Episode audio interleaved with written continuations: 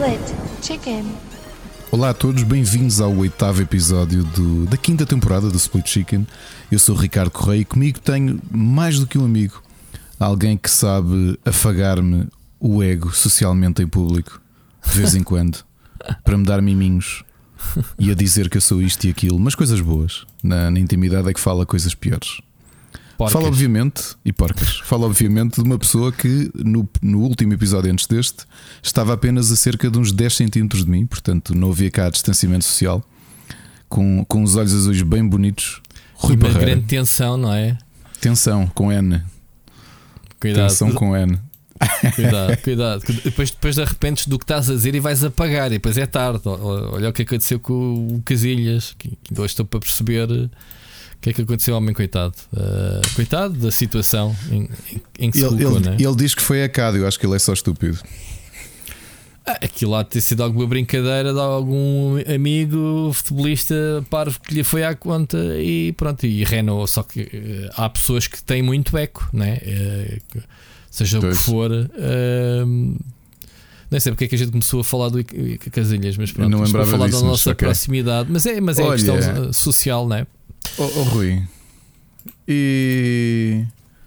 Está tudo bem? Te foste ao evento, ah, não te magoaste, pois não? Fui para o evento e não me magoei. Qual evento? semana- tu foste a um evento a semana passada, não foi? Fui sim, senhora. Fui eh, a Munique. Ah, mas, Eh, ah, pensava que tinha, é que na, fui- na, na TwitchCon é que infelizmente uma streamer ah, magoou-se a sério. Aliás, várias, A sério? vários streamers magoaram-se, Porquê? mas uma, uma streamer partiu a coluna em dois sítios. ah, Porquê? porque decidiram fazer uma coisa muito divertida que foi. ah, Lembras-te do, daquele. Aquela luta dos gladiadores americanos com os Sim. cotonetes gigantes, digamos Sim. assim. Pronto, fizeram isso com isso? streamers na TwitchCon na, numa Ah. piscina de espuma. E Ah. há uma alguns partiram pronto, a caírem de lá para a espuma. Não sei o que é que estava por baixo da espuma, mas espuma não podia ser. Partiram ombros e coisas do género. Ah. Ah, esta tu vês em vídeo que ela leva com o cotonete, não é? Com, o- não é um cotonete, pessoal. Eu sei que não é um cotonete, vamos, só, vamos chamar-lhe cotonete. Sim, sim, eu estou chocada, não sabia nada disso. Sim. Ela caiu, caiu para trás e ficou logo parada no meio da, da espuma. A vencedora saltou, toda a gente a rir, a palmas, os, os eh, Mas era apresentadores. suposto ter uma atividade divertida organizada pela Twitch para, Sim, para os criadores. E, e de repente ela está a dizer: Pessoal, eu não me consigo mexer. Ah, Yeah. mas que escorregou? Ou. Não, não, não, caiu, caiu para trás para, para a espuma. Percebes? Foi assim. pá, muito- acidentes eh, acontecem em qualquer lado, Sim, né? eu, eu não sei, eu não sei o que é que estava naquela, hum, o que é que estava naquela, hum, naquela piscina, porque várias pessoas que, vários streamers estiveram lá magoaram-se. É assim, uma piscina de espuma é, ah, podes ver aí. É água, né? Não, uma piscina de espuma é, é de espuma, de esponja, desculpa, estou a dizer espuma, para ah, ver se a minha. espuma de esponja, já percebi, já percebi. Uma piscina de percebi. esponja, só que tens aí o vídeo, no preciso momento em que ela cai para trás. Ah, ah, É, é a primeira, eu é a que cai. e está-me a dar dor. Isto, isto dói, meu. É assim, não é suposto doer se tu estiveres no. Isto é muita aresta. Ouve lá, a água é mole. Vá lá mandar uma chapa na água. Oh, Rui, eu sei, mas é, é- o que eu te estou a dizer é. hum, n- mas o que é que está por baixo daquela. Se for tudo esponja até lá abaixo, tu, quanto muito cais, não é? Lá. Quer dizer, 10, vai, ficas su- su- submerso em, em esponja. Mas Mas neste espera caso, ali, ela, ela vai ficar paralítica? Uh, não vai. fi- Acho que não, felizmente, mas. um, mas tu repara que aquilo deve ser logo sólido, ou seja, aquilo não tem esponja quase nenhuma. Tu reparaste que ela salta, mas tu Sim, nem a vês a ir abaixo. eh, Ricardo Bufone, epá, já me fizeste impressão, já estou aqui com um mal-estar na cadeira só de pensar eh, que isto pode acontecer a qualquer pessoa, quer dizer. Poça, Epá, sim, acidentes acontecem, mas neste caso inocentes e parvas, Neste pá. caso foi mais do que uma que. Que, que se magoou naquela, naquela piscina. Portanto, aquilo parece-me tá- foi mal feito. Não, aquilo foi Acho mal que feito. alguém está tramado. Já estavam aqui a dizer que é muito provável que ela Epá, acabe desculpa lá uma coisa. Ricardo. Eu vi o salto agora dela a mandar-se para o ar, fazer uma espargata no ar e cair. isto é tudo menos mole. Ela, conforme bate, fica. Isto nem sequer Fica, vai fica abaixo. tal. Sim, não, não, não, não. Tu vês que. Ou seja, ela a mandar-se para cima disto ou, ou mandar-se para cima de tijolos da- de- das Sim, casas não sim, me parece notori- muito diferente. Não, porque é assim, tu vês esta esponja. Isto não é esponja mole, isto é esponja daquela que se calhar se mete na- nas paredes para isolar do o som. isolamento. Exato, é capaz. Não é? capaz. Sim, sim, sim. Epá, sim. isto é muito burro. Isto é, quem, quem montou isto é muito estúpido. E, por acaso está aqui o comentário no vídeo, no vídeo a dizer que eh, não é nada profundo, ou seja, uma piscina destas funciona se tu tiveres é profundidade. profundo. Oh, Não é profundo, não é não não profundidade, interessa aquilo se é era logo chão. ela nem sequer vem abaixo. Ou Pois não. seja, ela, ela bate com as costas Não, mas eu acho que aquilo é logo chão. Não, aquilo é logo chão. Pronto, se é logo chão. Epá, enfim, olha, nem quero. eh, Nem sei como é que a gente começa. Vamos cortar isto e começar de novo episódio, Ricardo. Não. Não. Que raio de começo é este mais mórbido? Olha, vamos falar de coisas eh, contentes, felizes e. O, o Eh, sétimo episódio do Split Chicken Do, do foi espetacular, episódio, não foi? eh, foi das coisas mais fixe que fizemos eh, com a comunidade. Podemos dizer que já, já fizemos um meeting. Aconteça o que acontecer no futuro, num, sei lá, num evento qualquer de videojogos que a gente possa, eh, sem estar a gravar, só fazer meeting. O meeting já foi feito porque foi fixe antes do. Antes do evento já estávamos ali a falar com pessoas que vieram ter connosco. eh, pessoas, têm nome. eh, tive com, com, com o Ricardo Moncas, por exemplo, tive com, com o Sir Becas, tive com várias pessoas. Aliás, já vamos fazer o agradecimento oficial. Temos aqui a listinha que eu, que eu pedi o nome de pessoas que a gente não conhece e que nem sequer nos conheciam nós, estavam lá a assistir. Uhum. Das coisas mais engraçadas. Desgraçadas, três pessoas que foram praxadas com o nosso episódio, que foi curtinho, foi só duas horas, não é? O episódio, percorreram connosco do, do- da biblioteca às oito da noite, não era? Na, na hora que fechava, mas estiveram lá até ao fim. Eh, para, para pronto, e não conheciam até como é que era? Chamavam Speed, Speed Chicken, ou como é que se chamavam? Nem sequer perceberam o nome do, do Sweet, do sweet Chicken. Sweet Chicken. Olha, galinha doce também não é mal. Olha, ma- mas eu vou-te dizer, eh, eh, eu tinha dito isto e depois até a Ana até se riu e nós jantámos, não é? Como, como jantámos todos e falámos sobre isso. Porque realmente, numa situação destas em que realmente as pessoas no, no país não é, ouvir-nos e um sábado e podiam não estar disponíveis para vir e a realidade. E a Ana até me tinha dito: olha, se vocês tiverem lá três pessoas, já. já- pronto, Nem eu olha, sabia boa. se tinha disponibilidade para ir gravar na, na altura em que É falámos. verdade. quer dizer, portanto, quanto mais exigir isso das pessoas, num sábado à tarde, E acabámos e teve lá a a tua sala- família, teve a minha É. também que me foi lá, ah, foi-me lá pôr, mas depois tiveram que se ir embora. Foi É, engraçadíssimo. e, e acabámos por ter a sala cheia, que foi. Fiquei muito, muito orgulhoso. Fiquei mesmo com um sorriso de orelha a orelha por, eh, por poder ter esta experiência de gravar um episódio ali à frente das pessoas, ver a reação de- de- das pessoas. Ahm, foi, foi conhecer alguns, alguns dos nossos amigos pessoalmente, que eu não, não conhecíamos ainda. Ah, Foi mesmo muito bom, Rui. Fiquei mesmo muito contente. Pá, se, se por acaso o podcast acabasse agora, que não vai acabar, avisa-me já.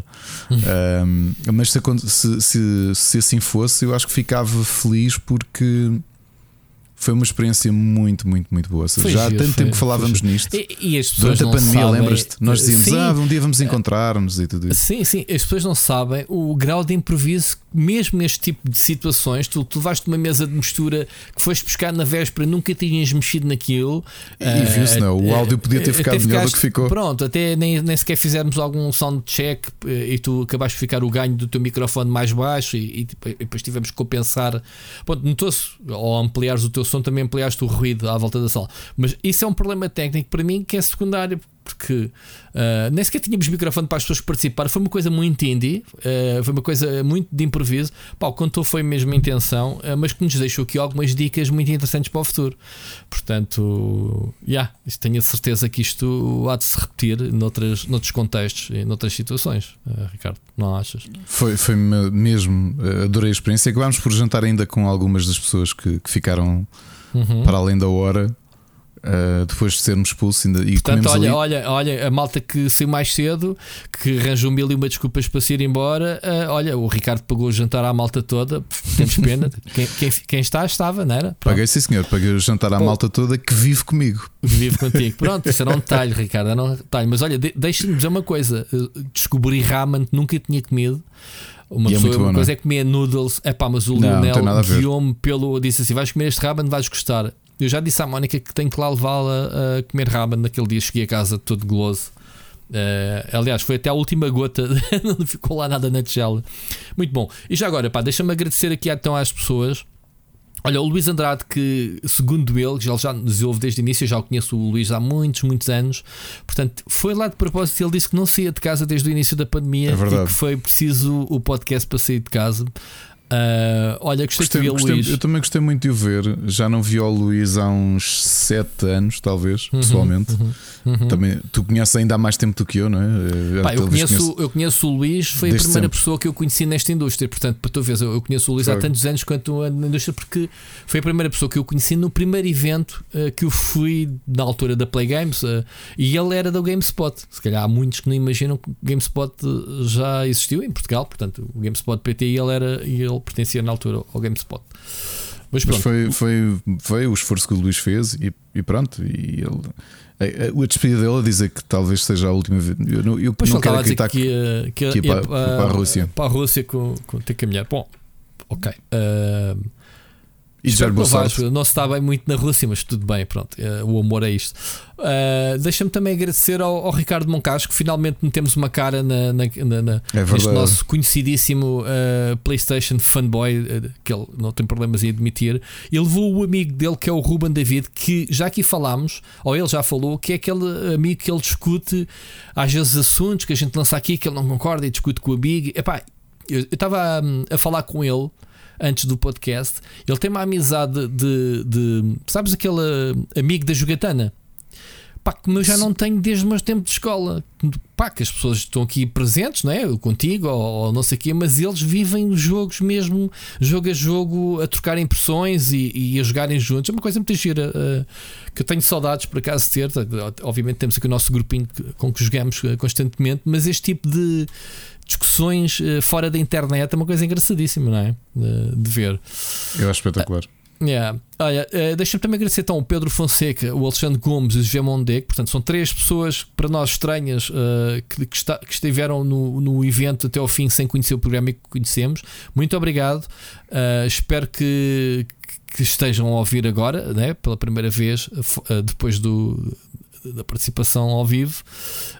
Um, queria agradecer também ao Sir Becas, o Oscar Morgado. Portanto, o Sir Becas e o Oscar Morgado são duas presenças muito constantes aqui no podcast. O Mocas, que esteve presente com a sua namorada Mariana, portanto, outro, outro grande amigo. O Lionel, que aqui já falámos. Um, depois tivemos também o Eduardo e a Cristiana do Café Mais Geek, também vieram. Epá, a gente vai dizer que eles vieram de propósito de Coimbra para assistir ao, ao, podcast. Portanto, eles podem dizer que sim, ok, se os encontrarem, mas obviamente que eles vieram ao, ao Fórum Fantástico no geral, fizeram um 2 e um delicioso. Infelizmente não conseguiram ficar até ao fim porque tinham que apanhar o autocarro. E ainda ponderaram mudar, já tinham o bilhete comprado de regresso para irem mais tarde de comboio só para ficarem ali até ao fim. Já viste, Ricardo, o, o compromisso. Portanto, Eduardo e Cristiana, muito obrigado. Olha, e com uh, eles foram dois fins de semana seguidos que eu estive em eventos diferentes. Pois foi, tiveste foi, um outro na. Foi, almoçámos juntos, foi, foi uma simpatia estar a. Uhum. Eu e o Tiago almoçámos com eles, foi, foi mesmo espetacular estarmos a conversar com eles e, e depois encontrá-los outra vez no, no Fórum Fantástico, que estava que estava muito recheadinho. Reparaste? Tava, tava, nunca tava, lá tinhas ido, não é? Mas, estava, muito bem compostinho. Muito engraçado, sim. Gostei bastante. Ainda encontrei algumas pessoas que eu conheço. Deu para, para falar com, com malta. E agradecer, obviamente, também à tua esposa Ana que apareceu lá no fim com, com, os teus filhotes, portanto foi mais uma adição. Sim, e à tua, e à tua filha, não é? Que também estiveram lá. Sim, estiveram lá, pronto, só que elas depois foram dar uma volta e eu disse: é pá, vocês não venham, porque isto, pronto, isto é. Ah, e, e faltam aqui duas, duas pessoas que faltaram horas. no início. É que estava lá também o Ricardo Silva e a Vera. O okay. Ricardo é o meu, o meu guitarrista, guitarrista que eu já falei Muito tantas bem. vezes, não é? há 24 sim, sim, anos sim. que estamos juntos. Foi ele que fez o riff para, o, para do Abris, não foi? É verdade, é verdade. e para o okay. Super Finisher. O Super Finisher e, também ah, é Super com... Finisher, assim. Foi eu queria fez... dizer Super Finisher. Não, okay. foi os dois, foi os dois. Foi os dois. O Super Finisher ele fez do zero. Uh, por, por encomenda. O Para cá do Bismo é um trecho tocado por ele de uma música nossa. O, Portanto, o Super Finisher que já agora está de férias, né? Pronto, neste momento. Está de férias, mas este fim de semana houve evento e o Jorge Botas não está a ouvir. Ah, bolas, já, já revelei. bolas. que, que Era suposto. Eu não vou cortar nada, agora já, já não, falaste. Agora, já fica. agora olha, fica. Já, olha, mas, já mas é compromisso. É, é, vamos ver se ele tem agenda para isso, mas é, é aqui a surpresa do regresso do Super Finisher. É, termos pagar a possi- despedido para entrar um especialista mesmo à Não sei se é eu despedido, eu não sei se é assinei por baixo. Não sei se é Assim- despedido, mas pelo menos ter aqui a possibilidade de, eh, de longe a pessoa nos últimos 15 anos que mais tem falado falou de de wrestling, em wrestling. Portugal, até Yeah. porque ele é a voz do wrestling na televisão portuguesa.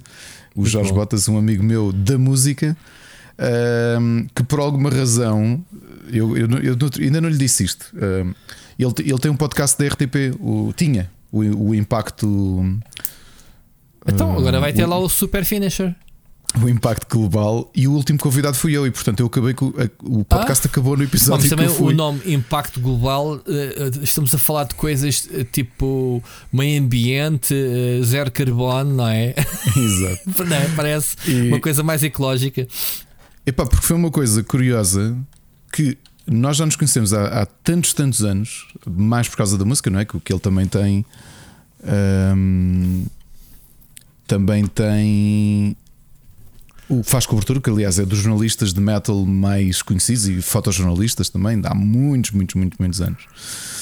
E no Twitter, em conversa, eu não, eu, não, eu, eu não percebi como é que ele não reparou que eu gostava de wrestling quando há uns anos.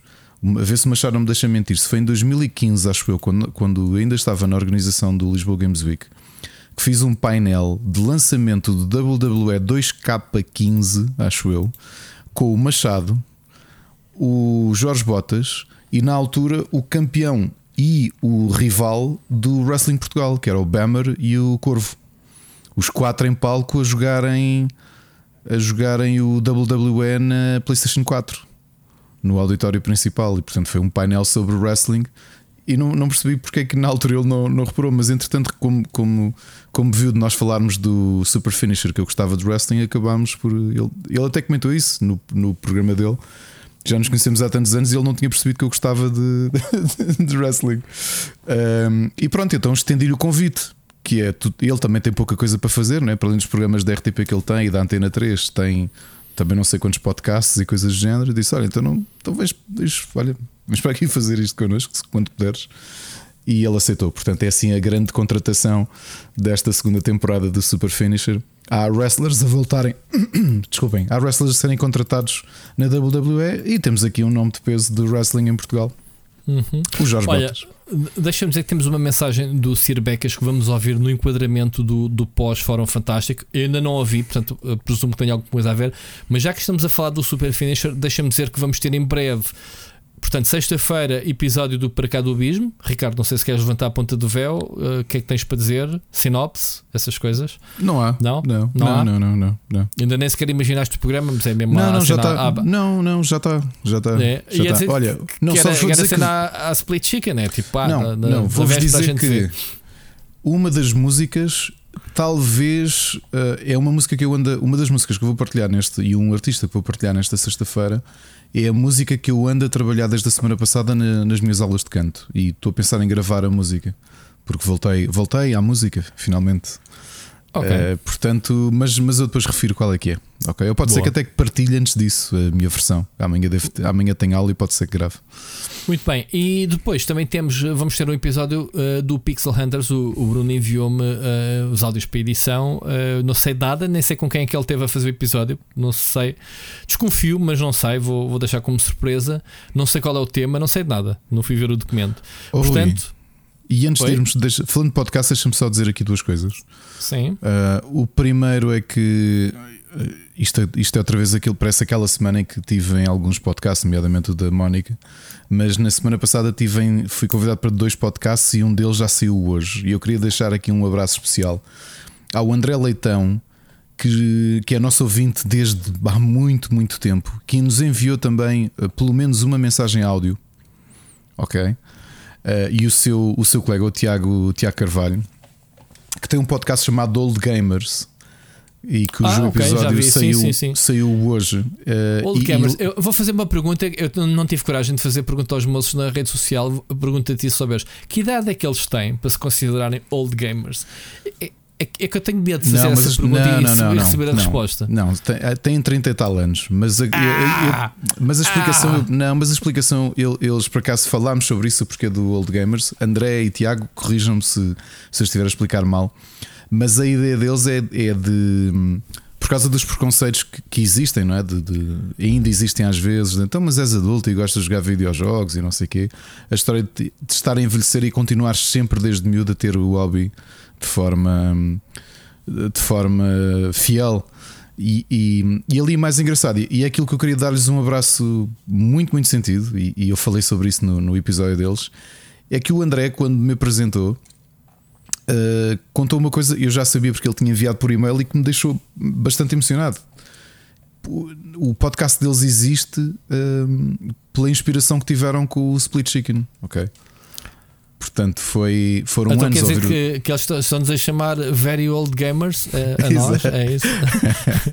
eu não sei como é que eu me sinto. Não, mas... o, o, que o André, o que o André explicou uh, quando falou sobre, quando fez a apresentação era, era isto. Portanto, o nosso programa começou, como toda a gente sabe, numa conversa informal, claro. os nossos almoços longos e, portanto, esta forma também de, de, de, de criarmos ligações com quem, com quem nos ouve. E não só nós os dois, e partilhar aquilo que nós discutimos um com o outro com, com, com mais gente. E no caso deles foi exatamente isso que aconteceu. Portanto, acho que eles são amigos há muito tempo. Ok, um, amigos mesmo muito, muito próximos, jogam muito. Acho que ainda emprestam muitos jogos um ao outro, pelo que eu fui percebendo no, no episódio. E o André sentiu-se muito inspirado por ouvir o Split Chicken todas as semanas e quis fazer um podcast de videojogos com o seu amigo, com quem tinha Muito essas bom. conversas. Olha, um abraço, e, depois vou espreitar o, o, e o interessante, ali o conceito, o, o conceito, eu, eu, inicialmente até tive de admitir por causa do nome e porque eles me convidaram para falar do Super Mario Bros 3. Pensava que era um programa mais eh, direcionado para o retro, mas não é só. Uhum. Uh, o que eles fazem é um episódio é dedicado a um jogo só e convidam alguém que conheça muito bem o jogo e discutem, discutem, discutem o jogo. Um, e portanto queria enviar um abraço grande aos dois. E Rui, fiz aquilo que eu e tu fazemos em todos os podcasts, que é. É, o que, uh, é, é agradecer e, e, Não, não, isso, isso é. Não, o que, é, o que, é que, que, que tu fazemos em todos os podcasts? É um objetivo nosso. Um objetivo nosso. Agora de repente, pera, tu queres que eu te leia o pensamento? Então eu digo eu... que okay. é destruir. Uh, destruir? Destruir a média de duração do, dos episódios desse programa. Ah, e temos conseguido destruir para baixo. Todos. Não, todos os, todos os programas que nos convidam, eu ou tu, nós vamos ah, lá e. Já percebi, destruir o, o tempo deles, já percebi. O tempo deles, não é o nosso. Pois, pois, já percebi. Mas foi uma não, conversa muito, eles, muito eh, interessante. Portanto, eu, como não percebo nada de jogos, também não, nunca me convidam para podcasts, portanto é sempre exato, ti. E é fixe de seres o relação pública aqui da. Relações públicas aqui do, do Split Chicken, pronto, uh, fazes muito bem esse papel. Qual foi o outro programa que tu foste já agora? O outro foi o Countdown do Lisboa Games Week. E okay. acho que deve estar prestes a sair com o Bernardo Candeias. Ok. Portanto, está para breve. Fiz, fiz, fiz. Vais levar o IndieX para lá, ouvi dizer, né? Ou, ou não. não. Ou é boato? Não, não. Queres não, lá vai estar o... Eu vi, não, eu vi um post no, no, no, no Twitter uh, o do pessoal a perguntar-te. Agora aproveita né, para, para esclarecer isso. Não, não é. Foi não, lá vai, não, lá vai estar a Loading Zone. Aliás, foi sobre isso que falámos. Falámos também foi um bocadinho. Falamos. Ok. Falámos então, um bocadinho deixem-me sobre... levar, uh, como eu não vi, não falámos, entretanto, sobre isso, uh, deixem-me levar pelos comentários do pessoal a, a, perguntar. Não, falámos também, obviamente, sobre o IndieX. O IndieX começou no Lisboa Games Week, não é? como toda a Exato. gente sabe. E agora está lá o loading, loading Zone e, e, e obviamente é é uma, uma exposição do, do, do, que se faz em Portugal que, que também apoiamos e, e hei de estar lá e, e, os jogos dos PlayStation Tales provavelmente também vão lá estar. Portanto, obviamente que. Certo. Mas, mas não, houve aí esse pequeno, essa pequena confusão também ali pela edição do próprio teaser, uh, uhum. que eu na altura até chamei a atenção. Mas okay. não, não. O, e levar em erro. Ok. Está esclarecido o, então. O IndieX vai decorrer, como sabes, né? falta muito pouco, faltam Tu sabes, queres falar do IndieX? Aproveitar este pequeno tempo de antena que eu te concedo para te obrigado, obrigado. mais um bocado. Obrigado. Sim, isto é o momento. Vamos promover o Ricardo, não é? Vamos. Olha, o IndieX arranca, como, como já viram no. No, se viram o teaser, não é? nós pelo menos anunciámos porque o teaser tinha acabado de sair no, na gravação do episódio, lembras-te? Sim, sim. Que até sim, te mostrei sim, o vídeo. Sim, sim, sim. Uh, sim. E portanto, o, o IndieX começa dia 1 Vão decorrer as dia 1 e 2 vão decorrer talks e apresentações com pessoas da indústria. E hum, os live streams vão ser de dia 3 a 9, das 10 da manhã até às 8. O 8 é a última, o último, última slot. Uhum. A cerimónia de entrega de prémios, dia 9. E a Steam Sale começa no dia 10, 10 a 13. Portanto, são 4 dias de, de Quando promoções. é que é? Desculpa lá, repete lá as datas. Portanto, 1 a 2 uh, talks e conferências. Uh, 3 a 9 vão ser os streams dos finalistas, dos 50 finalistas. A Vocês cerimónia. vão- va- Vai-se chocar contra com o Web Summit, sabias que é nessa semana também. Sim, mas coitadinho do Web Summit, não é? Não sei, o, pessoal, o pessoal vai ao IndieX e depois não, não, não assiste ao Web Summit. Pois eu sei, eu sei. O, o Paddy até ligou, ah, não podes mudar a data. Eu disse, pá, Sim, desculpa, sim, já sim, sim. isto Ele até me mandou um mail a dizer: Olha, vê lá se, se falas com o Ricardo. É isso, pá, mas não dá. Uh, a cerimónia de, de encerramento com entrega de prémios vai ser dia 9 de novembro e vai ter uma pequena surpresa que eu não vou dizer já qual é. E o evento de Steam, portanto, a Steam Sale, começa dia 10 uh, até dia 13. Portanto, outra vez, acho que vai ser muito interessante, Rui. Vai ser mesmo, mesmo muito interessante. Estou ansioso. Tu já viste os 50 finalistas, não é? Se não viram, Uhum. pesquisem. IndieX uh, uh, 2022 Meet a Finalist no YouTube, por exemplo, em qualquer rede social, e vão ver os nossos 50 finalistas. Eu acho que o patamar de qualidade eu- para mim é sempre difícil dizer, não é? Ou, ou estranho, não é? Porque parece suspeito ao dizê-lo, mas tenho recebido muitos comentários de developers e de público nos têm dito que estão surpreendidíssimos com a qualidade deste ano.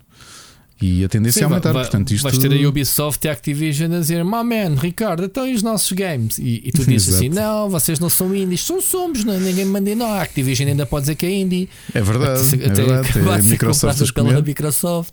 Portanto, my man, Ricardo, como é que é? Temos aí, temos aí jogos, temos aí o, o novo Assassin's Creed, não pode participar no, no IndieX?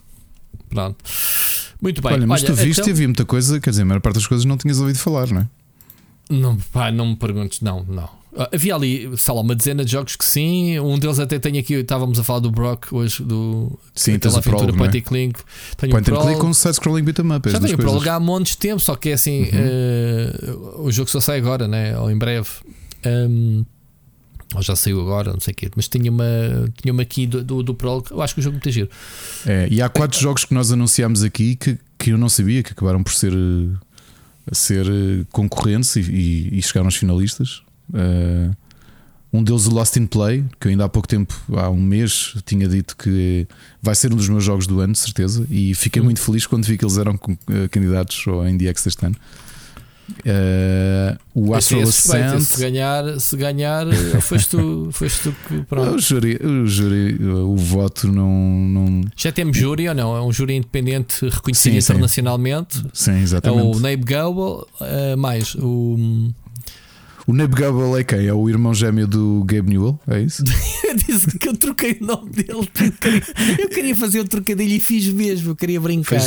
Foi giro. O Gabel Mas é foi sem o, querer, não era isso que eu é- queria dizer sequer. Mas tudo é, o, bem. é o Gabe Newell do universo paralelo. Ele tem bigode só, um bigode entrelaçado e é um vilão. É o patrão da Valve da Wish. é, é, é como o outro que é o, o Charles Martinet da Wish, né, que faz de, de, de voz do Mário. Já lá Ai, não me ouves. Ai, Rui. Bolas.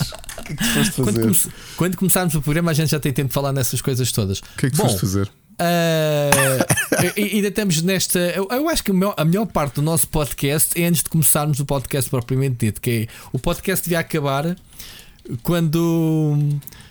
Quando, quando começamos o separador de notícias, não era? Aí gravávamos, era outro, chamava-se outra coisa qualquer sobre jogos. Olha, ah, vamos ouvir a mensagem. Eu não sei se deixei alguma coisa. Não, antes de ouvirmos a mensagem que está enquadrada, deixa-me agradecer mais uma vez, não só aos presentes, mas agora aos nossos patents queridos, que mais uma vez ah, este mês e continuam-nos semana após semana a apoiar-nos, ah, independentemente do valor. Temos um, pot- um passatempo a decorrer que é o The Secret of the Return, Return to Monkey Island. Island. Uhum. Ok. Ah, portanto, até que dia? Ah, sabes? Até ao final do mês. Até ao final do Até mês. ao final Portanto, do até mês. dia 30, os nossos eh, mecenas de tier 2 para cima. Ok. Isto agora, já viram, para quem ouviu episódios especiais, tem, tem ligação à discussão que tivemos é, foi, dos tiers. é. Pois Isto é. agora foi muito giro ter eh, aquele diálogo com o público. Prometemos que vamos pensar melhor nisto para o futuro. Por exemplo, Sim. ter um microfone a rodar o público é para não se perderem os comentários, que era uma Sim, coisa que sim. o Machado disse que, sim. que às vezes foi pena, ou seja, percebia-se que era aquele espírito do ao vivo, Sim, sim, e sim. ao mesmo tempo, se der, havia comentários interessantes que se perdiam na. Nem, nem foi necessário uh, aqueles risos uh, de edição né, das tuas sitcoms que ouves. No fim, olha, aconteceu uma coisa no fim que eu nunca uh, esperei e não estou habituado. Foi, Ricardo, acabámos o programa e tivemos palmas. Pois foi. Não é? Epá, Pois foi. tipo, fiquei muito. uh, pá, fiquei feliz de. É. Uma É assim, sensação. tens, tens é que te habituar, porque quando acabar o programa, o Isto é Gozar com quem trabalha, com o Ricardo Aruz Pereira, eh, nós vamos ocupar aquela slot. Ah, para, para outra- aquela área nobre, viste? para aquele sítio, com aquele Já viste? público e com, e com ele a substituir-nos. Não, ele põe só as intros. Isto. Intros. olha, deixa-me então agradecer ao Celso Bento, ao DMC, ao João Gomes, ao Gonçalo Madeira, ao Vision Guys, o Nuno Pereira, o Carlos Duarte, o Alexandre Grande, o Helder Paiva, o Cir Becas, o Filipe Silva, o Nuno Silva, o Oscar Morgado, o Enzo Bolt, o Vasco Vicente, o Carlos Filipe, o Ricardo Moncajo, Luís Ribeiro, Frederico Monteiro, Bruno Carvalho. Vocês são mais que as minhas mães eh, e muito obrigado, malta, por estarem sempre a apoiar-nos, ok? Muito obrigado mesmo. Olha, antes de, de avançarmos, eu acho que já não me falta falar nada deste segmento. Vamos só ouvir a mensagem do Cirbecas que eu acho que está enquadrado e se calhar ainda acrescentamos mais alguma coisa que ele se tenha lembrado, ok? Vamos lá então. Olá Rui, olá Ricardo, olá restante malta aqui ouvinte do, do, do podcast. Uh, olhem, gostei muito de estar convosco no, no, no sábado, uh, no, no Fórum Fantástico, foi uma, foi uma experiência muito interessante. Um, aprendi muitas coisas, falei, com, conheci, falei e conheci pessoas que já conhecia digitalmente, mas não conhecia pessoalmente, isso foi uh, uma, uma experiência muito porreira. Um, tenho até, na verdade, alguma pena que as pessoas que forem apenas ouvir o podcast e que não tenham estado presentes uh, percam alguma da interação uh, que, que, fomos tendo ao longo do, da gravação, apesar de uma boa parte de nós termos acabado por, por falar uh, com, mesmo com o microfone, e portanto essa parte será capturada. Um, mas gostei muito, gostei muito da sensação até de estar com pessoas que eu conhecia apenas uh, do digital, do, no geral. O Parreira talvez não tanto conheço há mais anos até de, ainda do, do, offline, quando era em, em formato de revista. Uh, porque ainda me lembro, ainda, ainda, tenho alguns big gamers em casa, penso. Um, e, e, e, gostei muito, quer dizer, gostei muito de, de, de estar convosco e de, e de, estar ali com uma sensação quase de. Estou com um grupo de amigos a, a conversar e isso foi muito interessante. Um, até pelo, pelo à vontade, como, quase como se conhecesse desde sempre, né? que, é uma, que é uma experiência muito. Foi uma coisa muito, muito, muito, muito engraçada. Inclusive, outras pessoas que lá estavam como, como espectadores, por exemplo, o Ricardo Moncacho era um exemplo, né? com quem estive a conversar sobre jogos um bocadinho e que na verdade até só conhecia uh, de nome, de vos ouvir às vezes a falar ou de áudios que ele manda ou do próprio Twitter, e portanto isso foi, foi, uma, foi uma boa experiência. Um, entretanto, eu saí e saio, uh, e não se ouve propriamente, mas eu faço uma piada, digo que não estou para ouvir isto quando o Ricardo começa a sugerir que o Immortals é melhor que o Zelda, Breath of the Wild, uh, e de facto não estou para ouvir isso, e portanto espero bem que essa conversa pare por aqui. Um, não, na verdade, um, eu brinquei um bocadinho com isso uh, e curiosamente, Ricardo, eu até joguei o, o Immortals antes de jogar Zelda, uh, precisamente porque eu na altura um, eu já tinha a Switch, mas o, o Zelda ainda era muito caro na altura para eu comprar e eu, só, eu joguei o Immortals ali no final de 2020, penso eu, início de 2021. e só depois, quando faço anos, já no, no, no final de, de, janeiro de 2021, é que a minha namorada acaba por me oferecer o, o, o, Breath of the Wild e então é assim que eu jogo, é aí sim que eu jogo, mas já tinha terminado o, o Immortals. Um, só que curiosamente, ao contrário de ti, e eu gostei muito do Immortals quando joguei, eu depois quando começo a jogar Zelda, gosto muito mais do Zelda, sinto que o Zelda tem ali uma mística que eu pessoalmente não encontro no, no, no, no Immortals, que acho que dá uma sensação de ser mais genérico. Uh, eventualmente porque, tal como tu dizes, a narrativa é divertida, a narrativa é brincalhona uh, e, é, e, é, de facto muito boa, portanto a interação com os personagens todos, com os deuses e tudo isso é muito engraçada, uh, mas ao mesmo tempo o jogo não se leva muito a sério, o que é bom, mas às tantas isso às vezes também me aborrece um bocado. Um, e, e, pronto, na verdade eu, eu, mas acima de tudo que eu não gosto tanto no Immortals, um, e, é, e isso leva-me à questão que, que, me surgiu enquanto eu uma reflexão que eu, que eu, que eu fui fazendo para comigo próprio enquanto te ouvia falar com o João Campos nos painéis do Fórum Fantástico sobre jogos, um, que é a sensação que eu tenho pessoalmente é a razão para eu gostar menos do Immortals e mais do Zelda é que o Immortals tem muito mais narrativa que eu não aprecio tanto num open world game ou, ou num jogo em que eu quero ter a liberdade para fazer o que me apetece. E portanto, se calhar não é tanto uma questão de ser um open world game, mas são jogos em que, em que nós temos liberdade. Dou um exemplo: uh, o Hollow Knight é um jogo onde a narrativa está lá, estão lá imensos elementos de, de, de lore, uh, muitos deles têm que ser interpretados, e portanto, isso para algumas pessoas acaba de passar ao lado. Se eu jogo um jogo pela, pela experiência de jogar um, um Metroidvania, um platformer com um combate muito desafiante, perfeitamente legítimo, mas para quem, como eu, gosta muito de lore e gosta muito de explorar mundos alternativos, Uh, estão lá coisas para serem interpretadas e exploradas da mesma forma que, apesar de eu não ter jogado uh, exaustivamente e, uh, aliás, ter jogado muito pouco, mas estar, estar a querer começar a jogar um Souls game, por exemplo, tenho a sensação que o Souls game é muito parecido e, e isso até foi também durante o painel da discutido até com, com, com, aquele, aquele teu amigo que falava um bocadinho do Elden Ring a esse respeito, em que até por causa do desenvolvimento do, do, J.R.R. do J.R.R. Martin.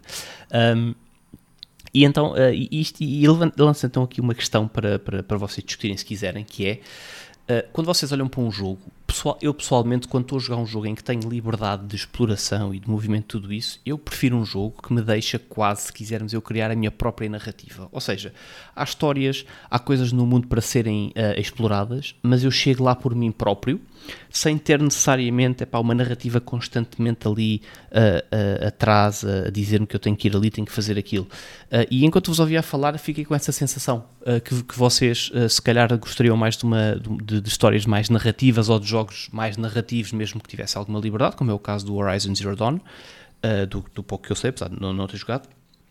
Ao passo que eu, por exemplo, aprecio muito mais jogos de facto em que, em que eu tenho liberdade absoluta. E dou já um último exemplo para fechar, que é um exemplo que nos últimos anos foi, foi muito. Foi uma questão que foi muito batida, que era quando, quando as pessoas diziam que o Final Fantasy XIV tinha uma história muito melhor que a do World of Warcraft, por exemplo. Uh, e eu não discordo. Uh, no entanto, a forma como a história é contada, para mim, por exemplo, a forma como o Final Fantasy XIV conta a história e como a, a forma como a história está associada diretamente ao gameplay, à progressão do boneco, faz com que eu pessoalmente não consigo jogar Final Fantasy XIV com o mesmo prazer com que jogo uh, WoW. O que me acontece sempre que jogo Final Fantasy XIV, mesmo quando tento e mantenho ali um, umas horas boas e vou tentando progredir na história, é que eu me sinto preso, porque eu, o jogo quer que eu jogue a história e eu não tenho a liberdade para jogar a história de outra maneira, que é uma coisa que, por exemplo, o WoW permite, ou seja, há sempre uma história, há sempre raids principais com o lore principal, com a história principal, com a narrativa da, da expansão até, uh, mas o jogo tem sempre um mundo aberto Uh, tem sempre um mundo em que eu, o simples facto de eu ir fazer quests para uma certa zona do mapa dá-me uma perspectiva diferente do mundo, dá-me uma lore específica, dá-me um background diferente sobre certas personagens, sobre certas espécies, o que é que seja. Uh, e eu gosto disso, eu gosto da liberdade de eu poder. Uh, epá, eu sou um Zé Ninguém naquele mundo e ando a explorar ali uma historiazinha qualquer. Epá, e de vez em quando lá me envolvo nos eventos principais, mas eu acima de tudo ando na minha. Uh, que é a sensação que eu tenho que é acontece em parte com, com, os Souls Games, no sentido em que está lá o gameplay, nós vamos jogando, vamos explorando, e depois a lore, a história está lá, se eu quiser ir à procura dela. Uh, exceto, obviamente, no, usando o Hollow Knight também, que eu conheço melhor, talvez seja mais fácil para mim. Está uh, lá, está lá uma história, está lá uma, uma, uma, narrativa principal que nós temos que seguir de facto, portanto, estão lá etapas específicas que temos que seguir e que estão associadas a uma história, mas depois, mas é uma coisa muito até superficial e relativamente simples, ou pelo menos quem quiser aprofundar tem que ir à procura, tem que escavar, tem que explorar os mapas todos ao pormenor, tem que ler as coisinhas todas, tem que uh, interpretar as coisas todas, tem que interpretar os items e ler os journals todos que, que temos. Uh, e eu, eu pessoalmente prefiro isso. Eu prefiro um jogo que não está constantemente a segurar a mão em termos de história, que me está sempre a dizer: olha, o protagonista passou por isto e por aquilo e agora vais ter que fazer isto por causa disso. Portanto, uh, e, e, pronto, enquanto vos ouvia, fiquei com esta, com, esta, com esta questão que é vocês conseguem fazer esta distinção clara para vocês, que vocês preferem um tipo de jogo em relação ao outro, por exemplo? Para mim é evidente. Uh, eu acabo quase sempre por desistir de jogos que são muito grandes e longos uh, e, que têm, mas, e que têm uma narrativa que eu tenho que seguir, por exemplo, Witcher. Uh, acabo normalmente por me cansar porque eu sinto que estou a jogar uma história muito longa e o gameplay, se não for suficientemente divertido, eu acabo até por me esquecer de partes da história quanto tão longo que é e acabo por me cansar um bocado com as atividades paralelas que vou fazendo. Uh, e portanto prefiro outras, prefiro outras experiências, experiências que temos mais sandbox, que tem uma história que tem lore, mas que eu vou lá se quiser. Pronto, vou-me calar que isto já está enorme. Uh, mais uma vez foi um prazer conhecer-vos e conhecer também muita gente aqui da comunidade. Uh, e ouvimos para a semana. Ganda Becas, muito obrigado pela tua mensagem. Já, já, já calculava que, que fosses falar do, do evento ao vivo. Aquilo que tu sentiste, olha, devolve-te. Já aqui falámos sobre essa sensação, Ricardo. Não sei se Se queres acrescentar. Já conheces o Sr. Becas antes, não já? Não, não Ai, falámos não? só Ok. por mensagem. Por isso é que ele, ele até veio dizer olá. Eu não, não, não sabia quem era, mas gostei Sim, sim. muito, muito de finalmente o conhecer, sinceramente. Muito, muito É, mesmo. Fiquei muito bom. bastante feliz. Muito bem. Olha, gosto, gosto do tema que tu lançaste, mas eu não sou. hum, eu aí divido as minhas opiniões. Uh, posso falar eu, Ricardo, primeiro? Uh, Claro. Já, já agora. Como, como, como toda a gente sabe, eu sou fã de MMOs e, os MMOs normalmente tens um misto das duas coisas. Tens de ter um background, tens de ter uma história, tens de ter as quests uh, que te levam de mão dada e depois tens toda a liberdade para, para o fazer. Tu fazes um bocadinho a distinção do World of Warcraft, que é o pai dos MMOs modernos, portanto, se a forma continua a repetir-se eh, e Final Fantasy não é exceção. Eh, é provavelmente um jogo dos mais parecidos com o WoW, se quisermos pensar em termos de estrutura, apesar de ter muitas diferenças e coisas até bem melhores que o WoW. Bom. Eu já aqui falei que o Final Fantasy XIV é muito narrativo se tu quiseres, Eh, ou seja, o jogo, hum, a questline narrativa é completamente linear. É, Tens uma quest, és conduzida para outra, és conduzida para outra, mas tu só vais e ativas se quiseres. Caso contrário, tu tens PVP, tu tens eh, monstros para caçar no mundo, tens quests paralelas, podes fazer o que tu quiseres, crafting, mining, tens tudo aquilo que encontras no MMO normal. Portanto, é um bocadinho errado dizeres que, que, que o Final Fantasy XIV te empurra para a história, o que não é verdade. O Final Fan- Fantasy XIV tem, é, e eu já disse isso, uma história suficientemente forte para te roubar as atenções para a história e longuíssima, que é dezenas de horas de história, porque tens já cinco expansões, não é? E, e eu aqui falei, eu papei tudo, as expansões todas, desde Vanilla até agora ao fim. Eu quase que estava up to date, entretanto já saíram umas patches de narrativas desde que eu deixei de jogar, mas hum, evoluir a personagem e isso tens que seguir um bocadinho a narrativa, sim. Porque, eh, apesar de ser um MMO, tem um nu- número 14. O número 14 significa é um jogo principal da série, não é um dos spin-offs, eh, inúmeros spin-offs que Final Fantasy tem. E esta história, segundo muitos especialistas, e quando eu digo especialistas, são pessoas que jogaram muito mais jogos da série do que eu, se calhar o Ricardo, se jogasse Final Fantasy XIV, eh, poderia confirmar isso. Este jogo compete entre as melhores narrativas e não sei o que digo. eh, Eu digo que sim, que é muito boa porque já é a história e a história é muito boa. Mas se tu fores a ver e se pesquisarem os tops das melhores histórias de Final Fantasy, tenho a certeza que hum, este Final Fantasy XIV andará eh, entre o top 3, to- top 5 de todas as histórias. E não são poucos os jogos, Ricardo, certo? Não sei se já, já, já tropeçaste neste, neste tipo de, de tops. Já, Agora- já, já, já. Sim, há muita pronto. gente que coloca. Lá está, é o que eu te disse, eu dos modernos, ou seja, pós-9, Uhum. acabei por não, não, não jogar Pronto. nada. Certo. Agora é assim, eh, eu, eu, eu detesto o conceito que tu dizes de narrativas eh, eh, que estão lá, mas que não estão, só estão se tu fores à procura. Eu detesto ler documentos, diários e livros nos jogos. E, e, e se estiver a fazer uma live disso, vocês vêm-me a dar skip, essas coisas todas. Eu detesto ler documentos. Eu prefiro muito mais ver uma cutscene ou um diálogo, eh, como tu dizes, eh, que não gostas do Witcher 3. Portanto, aqui eh, não vale a pena discordamos e isso é, é- é super divertido na indústria as pessoas não gostarem das mesmas coisas. Eu gosto exatamente do contrário do que tu gostas. Eu gosto de, como o Witcher 3, que é espetacular em termos de história. Eh, o jogo é longo, sim, porque dá um mundo aberto e, e tens muitas atividades para fazer paralelamente, mas a maior parte delas são peças narrativas. Ah, e, e digo-te uma coisa, Ser Becas, não há nenhum jogo, e, e aqui se calhar coloco as mãos no fogo, não há nenhum jogo em que possamos dizer que no Witcher 3 as quests secundárias, muitas delas, são bem melhores que os, os troços narrativos da história principal. Portanto, vale bem a pena espreitar. eh, aliás, a expansão eh, Blood, and Blood Wine and Wine. Uhum. é de longe a história bem melhor que a campanha principal. Portanto, não é eh, comparar histórias. O Witcher é feito de histórias, não é? de, de, de, de contos, digamos assim, de histórias isoladas que a CD Projekt juntou ali tudo. E a, e a história do Blood and Wine é simplesmente genial. Quer dizer, pronto. Agora. Agora eu gosto muito de ter também essa liberdade, como tu, de MMOs, de ir picando. Eu gosto de jogos com checklist. Eu estou sempre a dizer que, pá, acabei a história. Apetece-me continuar a jogar o jogo? Sim. Por exemplo, eu no Destiny 2 cheguei ao ponto do break-even, ou seja, do, ah, cheguei ao ponto de estar ao máximo nas minhas armas. Não tenho mais conteúdo para fazer de história porque agora é semanalmente que é adicionado à, à season. E agora o que é que eu estou a fazer? É pá, estou a fazer as listas, estou a ver o que é que me falta. Falta-me estas armas, falta-me estas quests que ainda estou aqui penduradas, uh, paralelas. Pá, eu gosto de picar essas coisas todas e é isso que eu gosto no jogo. Isto se o jogo ainda me conseguir agarrar, porque uh, como tu dizes, há jogos muito longos que a gente chega a meio já está a bufar e quer que aquilo acabe e arruma para um canto. Mas quando a gente gosta de um jogo, é isto eu gosto dessa liberdade de explorar e fazer o que quiser. Ricardo, não sei se.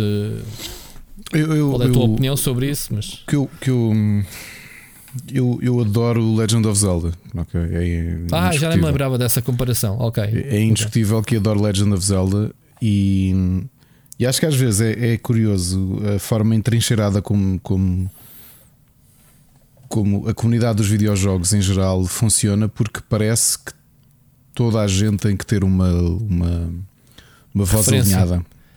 Ah. Eu nunca disse que o Breath of the Wild é um mau jogo. Quer dizer, objetivamente era impossível para mim dizer que é um mau jogo. É um excelente jogo. Foi o, o meu segundo jogo favorito do ano. Ok, é um excelente jogo.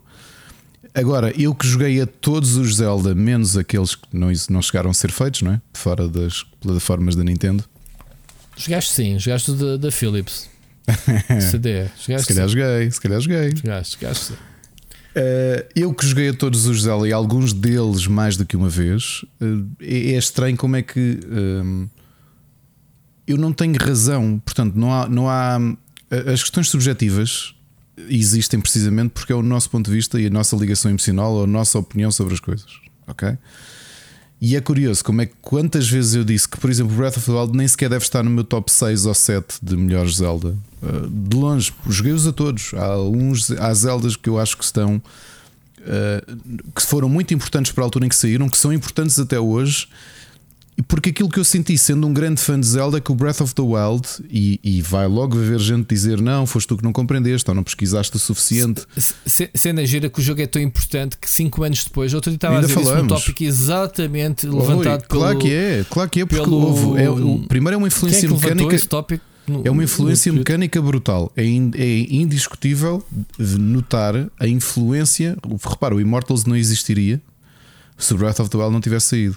A minha grande crítica enquanto fã Mas de Zelda é uma coisa simples. Filme, eu estou a ver o filme errado, desculpa interromper-te, Ricardo. Hum? Eu, não, eu nunca, eu analisei o Immortals, eu nunca, tirando o estilo artístico, cel shading, eu, e ponto, isso era um open world, eu nunca conseguiria comparar o jogo com o Zelda, meu. Eu, claro eu, que sim, mais depressa, as, as mecânicas lá, a base de, do jogo é tudo Assassin's Creed, quer não é dizer, é nada. o Assassin's não é Creed, é o open world do Assassin's Creed, não é, não, mecânicas de combate, é, mete-lhe. Está bem, eu sei que tens as, as cenas das, da, nem o combate dos puzzles. Houve, nem o combate acho parecido com o Assassin's Creed. Eu acho que o jogo é mesmo decalcado do Breath of the Wild. E aquilo que o, o Cerbecas diz que não gostou é aquilo que, por gostar tanto de Zelda e de os ter acompanhado praticamente todos, e, e de dizer, por muito que o primeiro Zelda seja um marco da história, não acho que tenha envelhecido bem. Ok? Qual? Uh, qual? O primeiro Zelda de NES. Portanto, não é um, eu, ah, obviamente que é um excelente jogo, mas de todos não acho que tenha envelhecido bem. Mas o que eu acho deste, em comparação com todos os Zeldas que joguei, das plataformas todas da Nintendo, é que este Zelda eu senti que era o que tinha menos alma. Eu que senti que era mais. Ou seja, que era muito forte mecanicamente, mas que ficava por aí. Mas novamente, é a minha perspectiva. E acho curioso acho como é que tanta eu, gente eu, eu sente. uma perspectiva errada, uh, ao contrário da tua. Uh, ainda hoje me arrepio cada vez que eu ouço a música deste, deste último Zelda. Nada, pá. Nada. Pá, e, e, uh... e, depois de acabar o Immortals, uma coisa que eu achei curioso que é como é que um jogo. É verdade, o jogo não se leva a sério, Cervecas, é por isso é que eu gosto tanto do Immortals, porque acho que o jogo não se leva a sério. Acho que a própria Ubisoft não levou o jogo a sério, por isso é que até a janela de lançamento foi a pior janela de lançamento possível. Aquilo foi assim uma coisa um bocado eh, como quem está com prisão de ventre e necessita de ir. Um, ehm, está três open worlds cá para fora assim de repente. Em um mês e meio, foi, foi uma burrice aquilo. Uh, só que depois de ter feito o Breath of the Wild, eu não me lembro praticamente das, das dungeons uh, e os puzzles que, que, são partes fortes não é? do, do, de um Zelda. E lembro-me do. Eu sei que o Immortals é recente, mas o impacto que as dungeons tiveram em mim é muito maior. Eu lembro-me na altura de falarmos sobre, sobre isto ou de escrever sobre isto. Não lembro já tínhamos o podcast, mas já falámos sobre isto também aqui. não consigo, ou seja, não consegui criar uma ligação emocional com o Breath of the Wild e adorei jogá-lo. Adorei jogá-lo, percebes? Foram dezenas de horas em que eu adorei o jogo. Só que eu acho que é a sensação, eu, o impacto verdadeiro que um jogo tem em ti, e eu sei que isto parece um bocado paradoxal por nós escrevermos reviews eh, logo após terminarmos o jogo, mas eu, eu separo a ideia de a análise que tu fazes ao jogo, ela tem que ser fresca porque tem, tens ainda de estar muito ciente daquilo que experimentaste, os erros, as coisas positivas. Um artigo acho que deve ser uma coisa fresca. Depois há outra parte, vamos esquecer a parte do profissional ou do amador ou o que quer que seja, e a parte do jogador. É aí que tu avalias o impacto de um jogo, que é qual é que é a marca que o jogo deixou anos depois. E por muito que eu reconheça, o Breath of the Wild não é o primeiro jogo que eu acho que é mecanicamente brilhante e que a mim me diz pouco. Assim como há o inverso. Todas as semanas eu falo aqui, ou quase todas, do The Saboteur, que toda a gente casca no jogo. Acha, toda a gente achou que aquilo era um Assassin's Creed de, de série B um, e teve um impacto comigo, teve um impacto em mim. E isso não há, não há explicação, porque acho que é essa coisa boa que os videojogos têm. Como eu já disse aqui, olha, foi o meu primo, foi o Lionel, foi o André. Andaram anos a dizer: experimenta Dragon Age. Eu comprei Dragon Age, tentei jogá-lo quatro vezes e não gosto do jogo. Não gosto percebes? Não consigo jogar aquilo. Uh, não, não me diz nada o, o jogo. Portanto, há, há, aquelas coisas. Acho que ainda bem que assim acontece. Ainda bem que nós podemos dizer isto. Eu gostei muito do Immortals. Quero ver daqui a uns meses se, qual é a sensação que tenho, mas fiquei mais de coração cheio uh, a acabá-lo, mesmo se ele não se levando a sério. Pá, e a narrativa ser humor, ponto final. Não, quer dizer, aquilo não é suposto eu, eu mudar a minha vida ou ficar a pensar uh, no, no Fênix e na sua posição e tudo isso. Nada disso. Mas acho que teve momentos mais marcantes uh, para mim enquanto jogador do que o Breath of the Wild. Se eu tivesse de equilibrar os dois, se eu tivesse de ser assim, olha, esses dois jogos tiram o mesmo ano e tens de fazer um top, qual é superior? O Breath of the Wild é superior mecanicamente. Do ponto de vista de game design, é um jogo superior, obviamente. Tem aquele polimento que a Nintendo nos habitua. Só que eu acho que o Immortals tem mais alma. A mesma coisa com a cooperação Assassin's Creed, o primeiro, com o The Saboteur, que foram lançados numa diferença de 4 meses, não foi? O Assassin's Creed é melhor jogo, possivelmente. O The Saboteur teve um impacto maior em mim. E o que é que há para explicar nisto? Não há. É, é pessoal, portanto, é o impacto eh, que as coisas têm. Que é a mesma coisa que eu dizer que o meu filme favorito é o The Naked Lunch do Cronenberg. E há muita gente dizer que tu és doente por achares que esse é o teu, jogo, o teu filme favorito. Pá, é o não, o Wesley Science é bem melhor. Portanto, foste. Pronto, eu, eu não acho.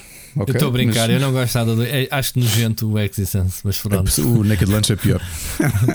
pois eu não sei qual deles é o pior, mas é muito orgânico o Existence para o meu gosto. Mas estás a perceber? É, e, e, mete é... videojogos, não gosto. E eu acho interessante estas discussões do que o Cerveca está aqui a dizer. E a mim não é só uma questão de narrativa.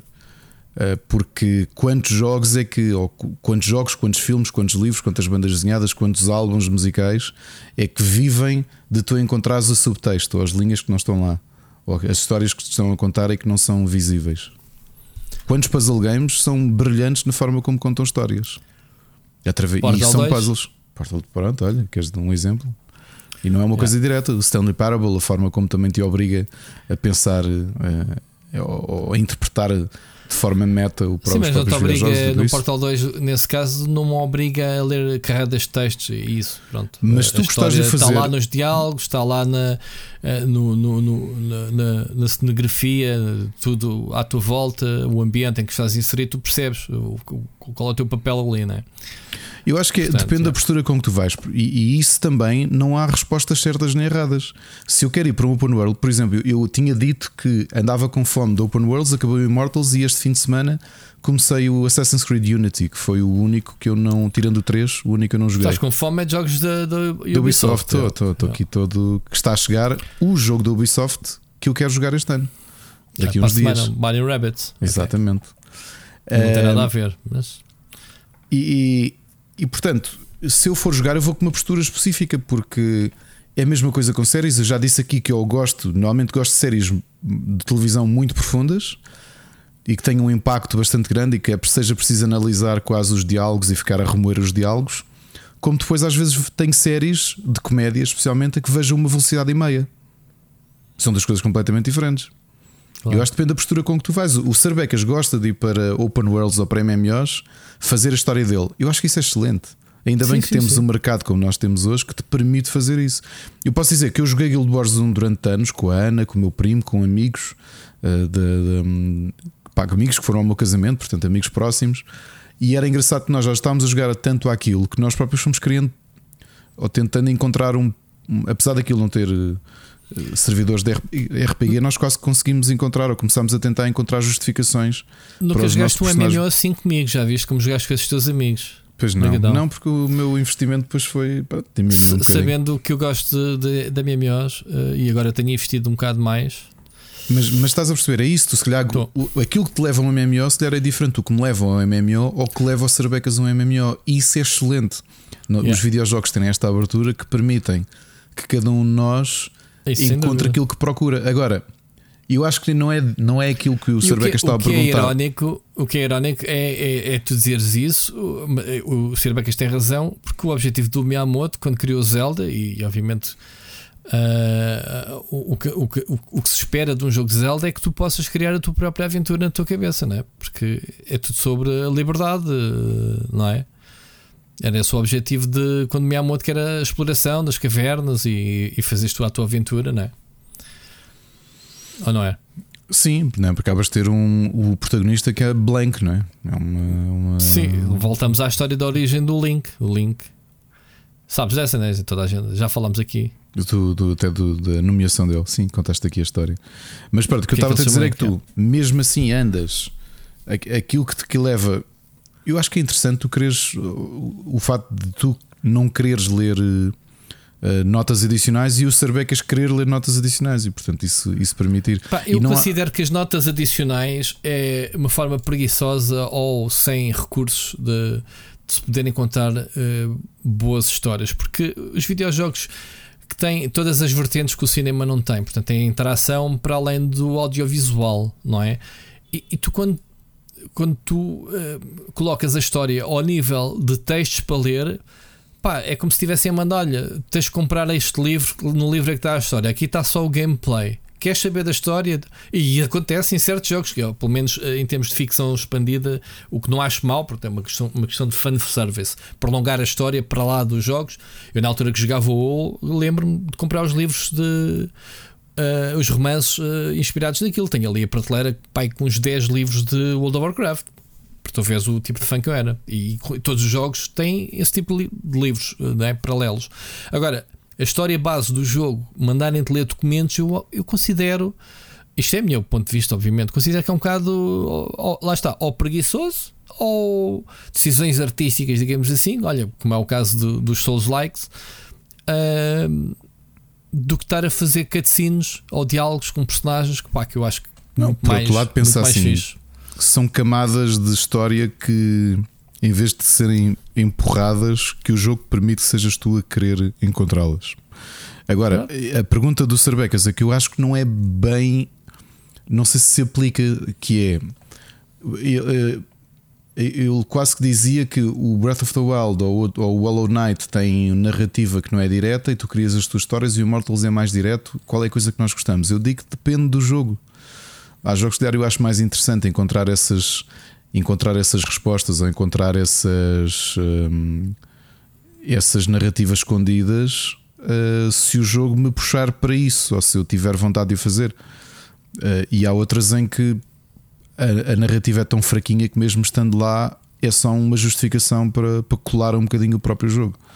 Portanto, parece-me que não, não se coloca tanto na perspectiva de se eu, eu ou tu, Rui, se preferimos o jogo ser mais narrativo ou menos. Acho que não se coloca tanto nisso, mas sim o que é que nós queremos do jogo. E mesmo disso eu, eu digo depende de jogo para jogo. Percebes? Um, e pá, estou aqui a puxar bem. pela cabeça de casos muito extremos de jogos em que uh, a linha narrativa foi colocada quase para justificar a parte mecânica e que de repente foram uma surpresa tremenda Estou aqui a pensar se foi algum jogo de carros em que isso aconteceu ou não. Não sei, olha, não estou aqui a puxar, mas não. Olha, um, um, caso perdido, eh, vamos falar um bocadinho mais à frente, de não termos o modo carreira do Ted Lasso no FIFA. Pronto, tinha que dizer. Que pena. Mas eu já experimentei, joguei contra o Benfica e, E eu também joguei contra o Benfica e ganhei. E é tão bom. Ganha, contra, ganha o. Benfica, claro. claro Benfica não joga nada. Com o Dani Bom, Rojas. Olha, eh, Dani Ricardo, Rojas. eu nem sequer. Olé! nem sequer temos separador hoje de notícias porque a gente já entrou no campo. Fizemos aqui um- um- uma passagem. Vamos, vamos uh, seguir. Estava-te aqui a ouvir e tropecei numa notícia. Uh, fiquei triste, uh, pá, genuinamente triste, por uh, aquela única pessoa. Lembras-te? A única pessoa que estava no servidor a jogar Babylon's Fall que se viu assim privado do jogo que eh, foi finalmente encerrado portas. Eh, eles disseram: pá, amigo, desculpa, mas tens que arranjar outro jogo para jogar. Eu sei que gostas bem do, do nosso jogo, mas eh, temos que fechar o, o servidor. Isto é mais notícias, Ricardo, não achas? É, vejam só se não deixaram a pessoa lá presa. O último fecha a porta. É epá, isto é, pronto, é uma, foi um- uma barraca de um jogo que nasceu torto. Oh, Rui, né? desculpa. Já agora torto. fica aqui a ideia à borla para quem quiser participar na antologia de ficção científica que vai ser lançada para o ano. Quem sabe um tema Ainda destes. não se deixou de promover este tipo. Vá, bora, siga. Isto é assim, Entendi. meu. Tipo, dizes-me. Ele criou este lá, podcast para se promover. Reparem, Claro. malta. Claro. Ainda por cima, eh, sem vergonha nenhuma. Repara Vai, que as pessoas lembram-se da parte do chicken, não se lembram do resto. Pois sweet chicken, sweet chicken. Pois claro, o pessoal convida-te para os programas todos por causa disso. É tens verdade. eh, montes de coisas. Vai, vai, vende lá. Vá, vende lá o teu novo Já produto. está, não, já está, já está. Não, eu, nem- não, eu interrompi-te. Tens que falar outra vez. Uma apologia de, de histórias de videojogos. Vai. É isso, mas já ouviram o episódio anterior quando foi apresentado isso. Ok. Então, mas volta lá ao Babylon's de- Fall. de estar a chamar eh, sem muito- vergonha. Estou muito envergonhado. Eu, é eu- uma coisa que eu tenho é. Tenho muita vergonha, por acaso. É, acontece? O que é que eu posso fazer? Oh meu Deus. E então? Agora, agora eh, fizeste-me perder tu, quebraste-me o raciocínio. Não, da é pessoa, coitado, que ficou lá sozinha no Babylon's Fall. Ah. Pronto, é, é isto a notícia. eh, Eles a dizerem que, pronto, eh, vamos fazer mais jogos Game as a Service para- esta pessoa ter outros conteúdos para, para nós. Pronto, mas este, este jogo chutaram a bola para a Square Enix, dizer que tinham que dar mais informações e, e pronto. eh, Platinum Games, isto temos pena. Diz que aprenderam bastante com esta experiência. Mas já viste a, a- a experiência daqueles developers, agora sem brincadeira, o investimento Uhum. que o jogo foi e teres ali semanas em que estava uma pessoa ligada. A pessoa- sensação E pera, ele- ele- É. Eles anunciaram, anunciaram, hum, anunciaram agora que iam fechar os, os servidores, mas vai estar até dia 28 de fevereiro. Portanto, eles ainda vão ter que essa pessoa ainda pode jogar até fevereiro. Portanto, e convence, já viste, normalmente as pessoas só dão falta das coisas quando acabam, ou quando acabaram e perguntam, não é? Ou então, quando as coisas estão quase a acabar, é que as pessoas metem as mãos na cabeça. Queres apostar que, que este Babylon's Fall vai disparar em termos de utilizadores e até ao dia 28 de fevereiro vão lá estar pelo menos umas 3 pessoas a jogar, Ricardo? Houve que é um aumento tremendo em termos de porcentagem. tá, tá, não brinques. tá, tá. É muita, muita porcentagem. Portanto, é 300%, né? Ah, ou, ou pelas É, minhas é- contas, não. É Como brutal como o aumento. meu. É, É, é, isso, é isso. é, já viste? Fogo. Portanto, ah, tem tempo. Quem quiser, não sei se o jogo entretanto vai sair no Game Pass ou não. Pode ser que dê um novo. A, a- a Microsoft salva o jogo, pronto, lançá-lo no, no- no Game Pass. Se calhar foi um grande erro não ter saído, não é? Ah, no Game Pass. Ah, já agora, deixa-me puxar para o assunto. Tínhamos aqui as coisas alinhadas primeiro, já que falamos no Game Pass. Tive-te aí a ver hoje a discutir, ah, nem sequer participei nessa discussão, em que o Game Eu Pass houve aí lucros, não é? Lucros ou receitas. ah, a, a- a gente às vezes esquece que profit não é a mesma coisa que. Ah, Não. Como é que é? O, o lucro e O o, lucro e receita não são a mesma e a coisa. receita não é a mesma coisa. Pronto. E há que distinguir isso. As receitas é tudo aquilo que recebes. E, e independentemente de seres lucro- fanboy, fanboy da Xbox ou da Nintendo ou da, da PlayStation, o curioso no meio disto tudo é que toda a gente especula, seja para falar mal ou para falar bem. São especulações, ponto final. Nem sequer está confirmado que aquele valor que ali está, que foi hoje anunciado, seja valor de receitas da Xbox. Não sei se é se a coisa dá lucro ou não. uh, continuo a ter algumas dúvidas, mas novamente também estou aqui a especular. Acho que temos todos direito a especular o que quisermos, mas sem certezas. A, a cena que eu estava a ver é que o, o- mais importante para mim não era se dá lucro, se não dá lucro. Eu não acredito que a Microsoft tenha lucro com o Game Pass, sinceramente, ainda. pelo menos nesta altura. Mas uh, achei interessante uh, dizer-se que uh, o Game Pass é responsável por 18% de toda a faturação da, da, da, das receitas da, da Xbox. Isto é importantíssimo. O que é que representava o Game Pass há um ano ou dois anos atrás? O que é que representa agora? e que projeções podem fazer para o futuro, não é? É isto, é isto é que se calhar é importante. Portanto, e o número de utilizadores, 25 milhões né, de utilizadores. Um, e depois as pessoas dizem: Ah, mas o PlayStation Plus tem, sei lá, 80 mil, 80 milhões. E, e, voltamos outra vez a comparar dois serviços, porque é assim: tu, o Game Pass não precisas para jogar jogos da Xbox, não é? Online. E do, do PlayStation Plus precisas. E voltamos outra vez à comparação que tu sei que tu não gostas que eu compare. Porque... Não, eu não gosto que tu não digas que não compares, porque efetivamente o segmento de mercado é exatamente o mesmo, sejam parecidos ou não. Aquilo entra no mercado ou no segmento de subscrições. E portanto, obviamente, sei, que tens de comparar. Tens razão, mas, mas houve uma coisa: o, o, o SIC, uh, o SIC, como é que se chama-se? O SIC ópio, óleo, óleo, o como é que se chama-se? O, o OP.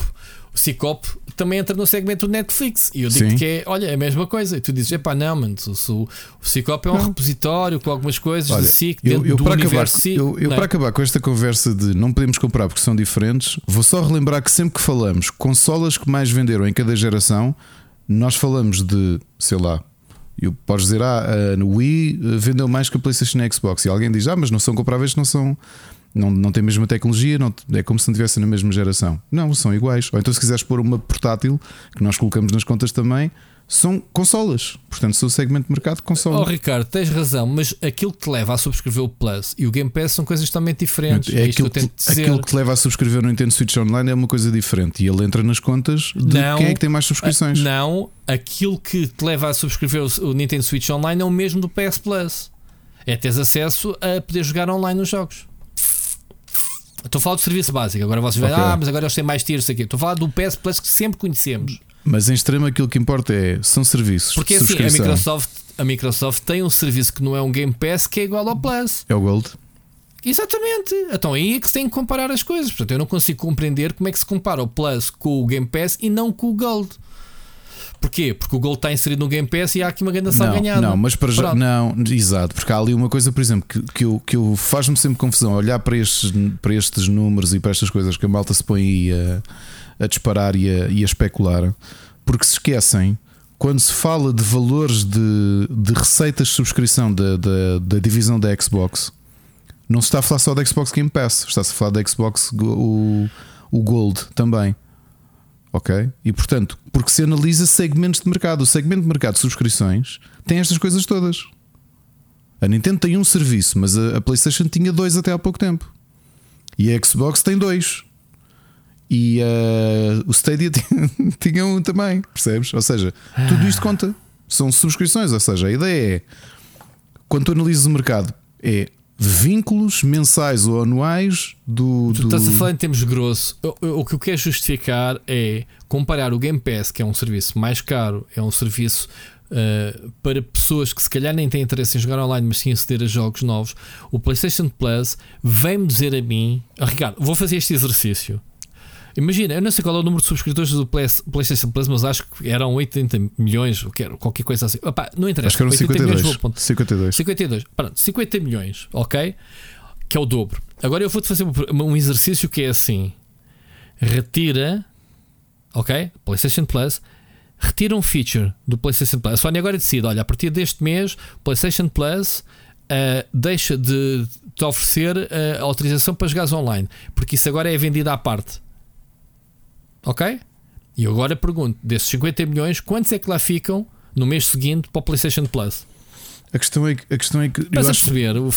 nós os dois estamos é, aqui a falar de é que tu, tu queres centrar de não. Eu, eu não quero comparar uh, produtos. Aqui estamos a falar não de produtos. Não são comparáveis os produtos. O Game Pass não, não, interessam, é não interessam comparáveis ou não. Quando tu analisas o mercado, eles estão todos escalados e, e estão a competir uns com os outros com uma coisa que é o meu dinheiro e o meu vínculo mensal. Epa, mas, oh, oh, Ricardo, tu, esse tipo de comparações é a mesma coisa quando a Netflix diz que o principal concorrente é o Fortnite, porque não estamos a discutir mercado, não, estamos isso, a discutir não, o tempo que Rui, as pessoas estão em frente à televisão. Não, Rui, Rui, não, não, isso, isso, é, isso é até têm razão naquilo que dizem, mas sobretudo conversa de marketing. Quando tu analisas Pois. subscritores, tu também vais dizer depois que o Prime é diferente, porque o Prime estás a subscrever uma coisa que dá vídeo, mas também te dá bónus e Ok, entrega então gratuita. Pronto, então pronto, continuamos na estupidez, então vou dizer que o Netflix é o que tem, é o serviço que tem mais subscritores de videojogos.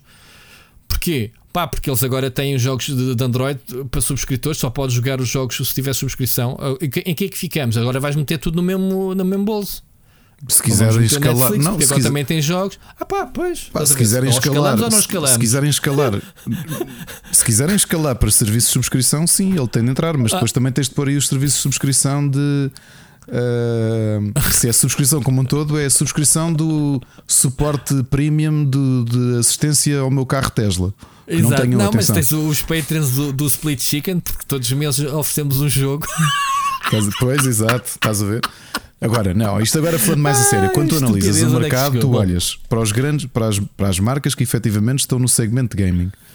E, e aí, obviamente, que é o, a Ubisoft com o Uplay Plus, o, a Electronic Arts com o EA Play, UbiConnect, o já não se chama Certo. UbiConnect, eh, o Stadia, o Luna, O Battle.net da Blizzard. Battle.net não tem subscrições. Não tem? Não. Mas tem Overwatch que é, é free, to play, tens que comprar seja, estou, estou a falar mesmo e- de qualquer coisa que te permita que te permita aceder a conteúdo, eh, ou pelo menos a comparação é com as marcas grandes, porque se tu quiseres ir para Season Passes, então obviamente que é Epic depois parte isto tudo. Mas não sendo não comparáveis, têm elementos comuns e por isso é normal que se compare subscritores de um e do outro, mesmo não sendo produtos iguais. Porque assim, E, pá, só se comparam porque as, as pessoas estão agarradas na eterna guerra entre Xbox, PlayStation e Nintendo. O que é que cada uma oferece? Os serviços principais são estes e metem tudo no mesmo saco. Oh, Rui, Pá, o que uma depois é PlayStation, assim, o ah, uma- o PlayStation Plus não jogas em cloud. Por acaso agora já jogas, porque já migraram os serviços. Oh. Mas, mas estás a perceber? Oh, Rui, mas, é, mas tu tens de agrupar as coisas para serem comparáveis. O mercado funciona assim, senão não- como é que os acionistas sabem se a coisa está a correr eu fiz bem as comparações diretas, tu é que não queres ouvir. Não, mas tu queres pôr, para isso o que tu dizes é o Gold, o Plus e o Nintendo Switch Online Oh, comparam-se oh, uns com os outros e o Game Pass não está noutro. existe. O Gold não existe. Existe ou não existe? Existe Para que é que serve? para jogar online?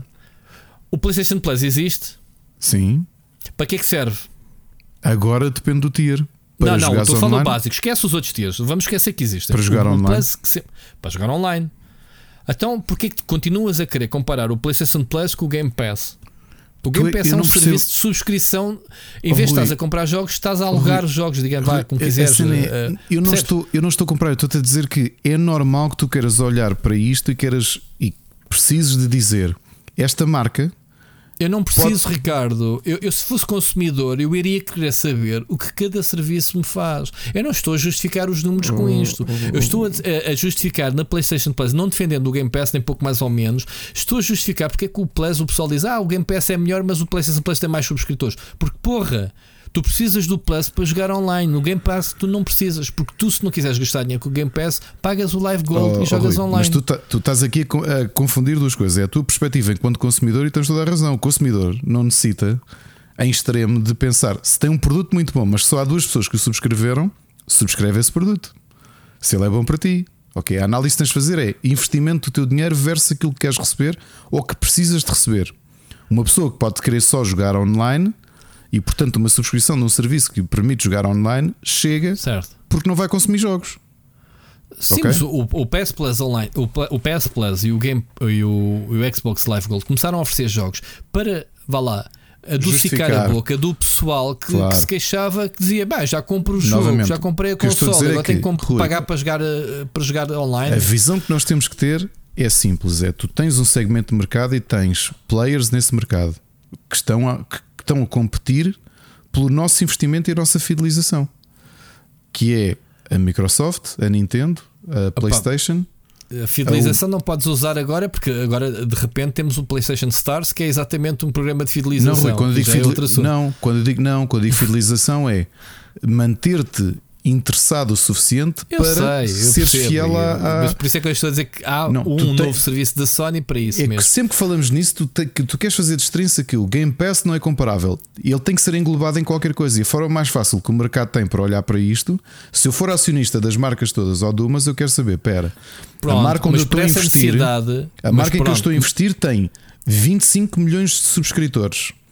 Tens a marca concorrente tem 52 milhões. Espera, Tens toda a razão. Por Onde é isso que é que vou- a Sony. Espera, a Sony, por não ter um produto como o Game Pass, é que fez este upgrade ao PlayStation Plus aos novos tiers para se comparar eventualmente, ou seja, oferecer eh, jogos melhores, eh, ter um catálogo mais robusto, se pagares mais.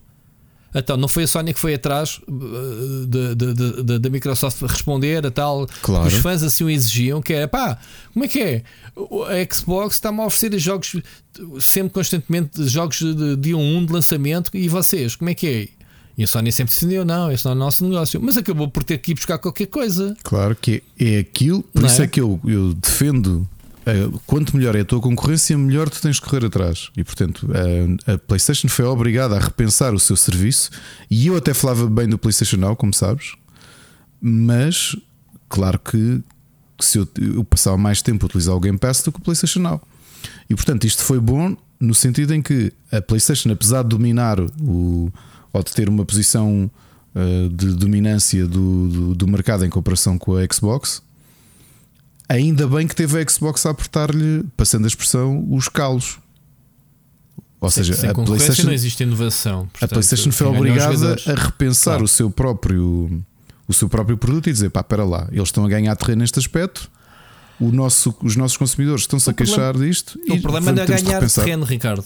O problema da Microsoft, já aqui falámos recentemente, é a mudança dos hábitos consumidores. E isto é altamente assustador para a Sony. Não é? Ou seja, tu estás a educar uma nova geração de jogadores, que é aquilo que a Xbox está a fazer, que é não pagar por jogos, mas sim por serviços. Como é que, tu vê- como é que a Sony vê isso? Vê isso como uma grande ameaça. Uhum. Não é porque A ah, a nós temos mais subscritores. Eu- mas espera aí. E se a malta da manhã já não quiser comprar a PlayStation e dar 70 ou 180 euros pelos nossos jogos, Uhum. eh, barra remakes e essas coisas todas, como é que é? Isso é assustador, ou não é? Sim, precisamente porque olhas para o grande sucesso comercial dos jogos da Nintendo e da PlayStation, que é a venda de unidades, porque tem um. vendem bem os, os first parties Mas vendem bem a, a quem? A que geração de jogadores? Estás a perceber? Não estamos a falar de agora, apresenta a nós. Estamos a falar é qual é os hábitos de consumo dos jogadores daqui a 5 anos. É isso é que é assustador. É aqueles putos que agora têm 15 anos e que aos 20 anos começam a entrar na- no mercado de trabalho que têm poder de compra e vão decidir o que é que vão fazer com o seu dinheiro. Rui, e vão eu- decidir aonde. Eu andei a pensar nisso e, eu, Ah, e fui eu pensa, próprio que pensa lan- bem. fui eu Pois. próprio que lancei esse tema e vou fazer aqui um paralelismo. Ok? Eu acredito que seja possível se tu continuas a ter marcas, por exemplo, como a PlayStation e como a Nintendo, que querem apostar na ideia de aquilo que nós produzimos é um produto premium. É um produto que nós sabemos que tem uma qualidade muito grande e, e que tem um investimento muito grande, e é impossível manter investimentos destes se nós oferecermos isto incluído dentro do serviço. E portanto, eh, tu, tu ou baixas a fasquia, ou então tens de continuar a vender o, o teu income de, de- de- para abater o investimento que fazes nos jogos, tem que ser a venda de próprias unidades, das, das unidades, que é aquilo que tem sido grande parte da receita da PlayStation e da Nintendo, obviamente, não é? Não são os serviços. É a venda de unidades e nós sabemos que aí eles são fortíssimos e, e em, em, em consolas, obviamente. Eu, só, eu andei a pensar nisto e Rui, talvez, obviamente que é arriscado, e eu, eu lembro perfeitamente de nós debatermos isto há uns anos com o Jorge Vieira a almoçar com ele, ok? E que ele alertava precisamente para isso: que é vamos pensar nos hábitos de consumo. Eu só quero fazer um paralelismo. Nós, se calhar, até termos estarmos mais confortáveis em termos de hum, poder de compra, nós não tínhamos serviços, mas tínhamos pirataria. Nós e toda a gente. E se calhar tu chegaste a uma altura em que, como o mercado te dispõe das duas coisas, pá, eu ainda hoje comprei um jogo para a Switch, ok? Por exemplo. E, e tenho serviços. Portanto, Pensei eu acho que ias dizer ainda hoje saquei um joguete para a Switch. Não, não, não. Isso não. Então se não... compraste, sacaste ou não? Não, não, comprei físico mesmo. Ah, comprei físico.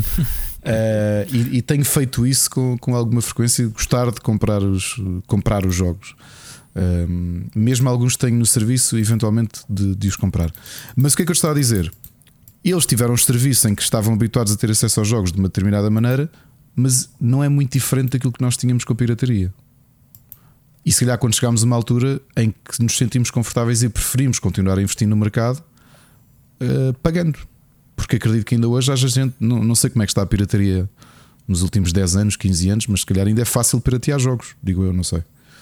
Não uh, mas estás a perceber, ou seja, os hábitos mudaram. Nós tínhamos a pirataria, tu ias comprar as tuas cassetes de, de do teu Commodore, não era? Os teus disquetes, aliás, piratas. A malta ia buscar cassetes para o, para o Spectrum.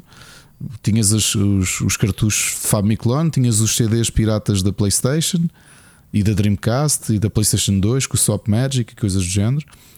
Tivemos aí a Xbox, aliás, foi o, o Mike que nos esteve a explicar naquele, naquele áudio sobre a geração da PlayStation 3 e da, da Xbox, não é? Aquilo era facilíssimo, uh, facilíssimo de, da pirataria na Xbox 360 e mesmo assim o mercado tem aumentado, os jogos continuam a vender.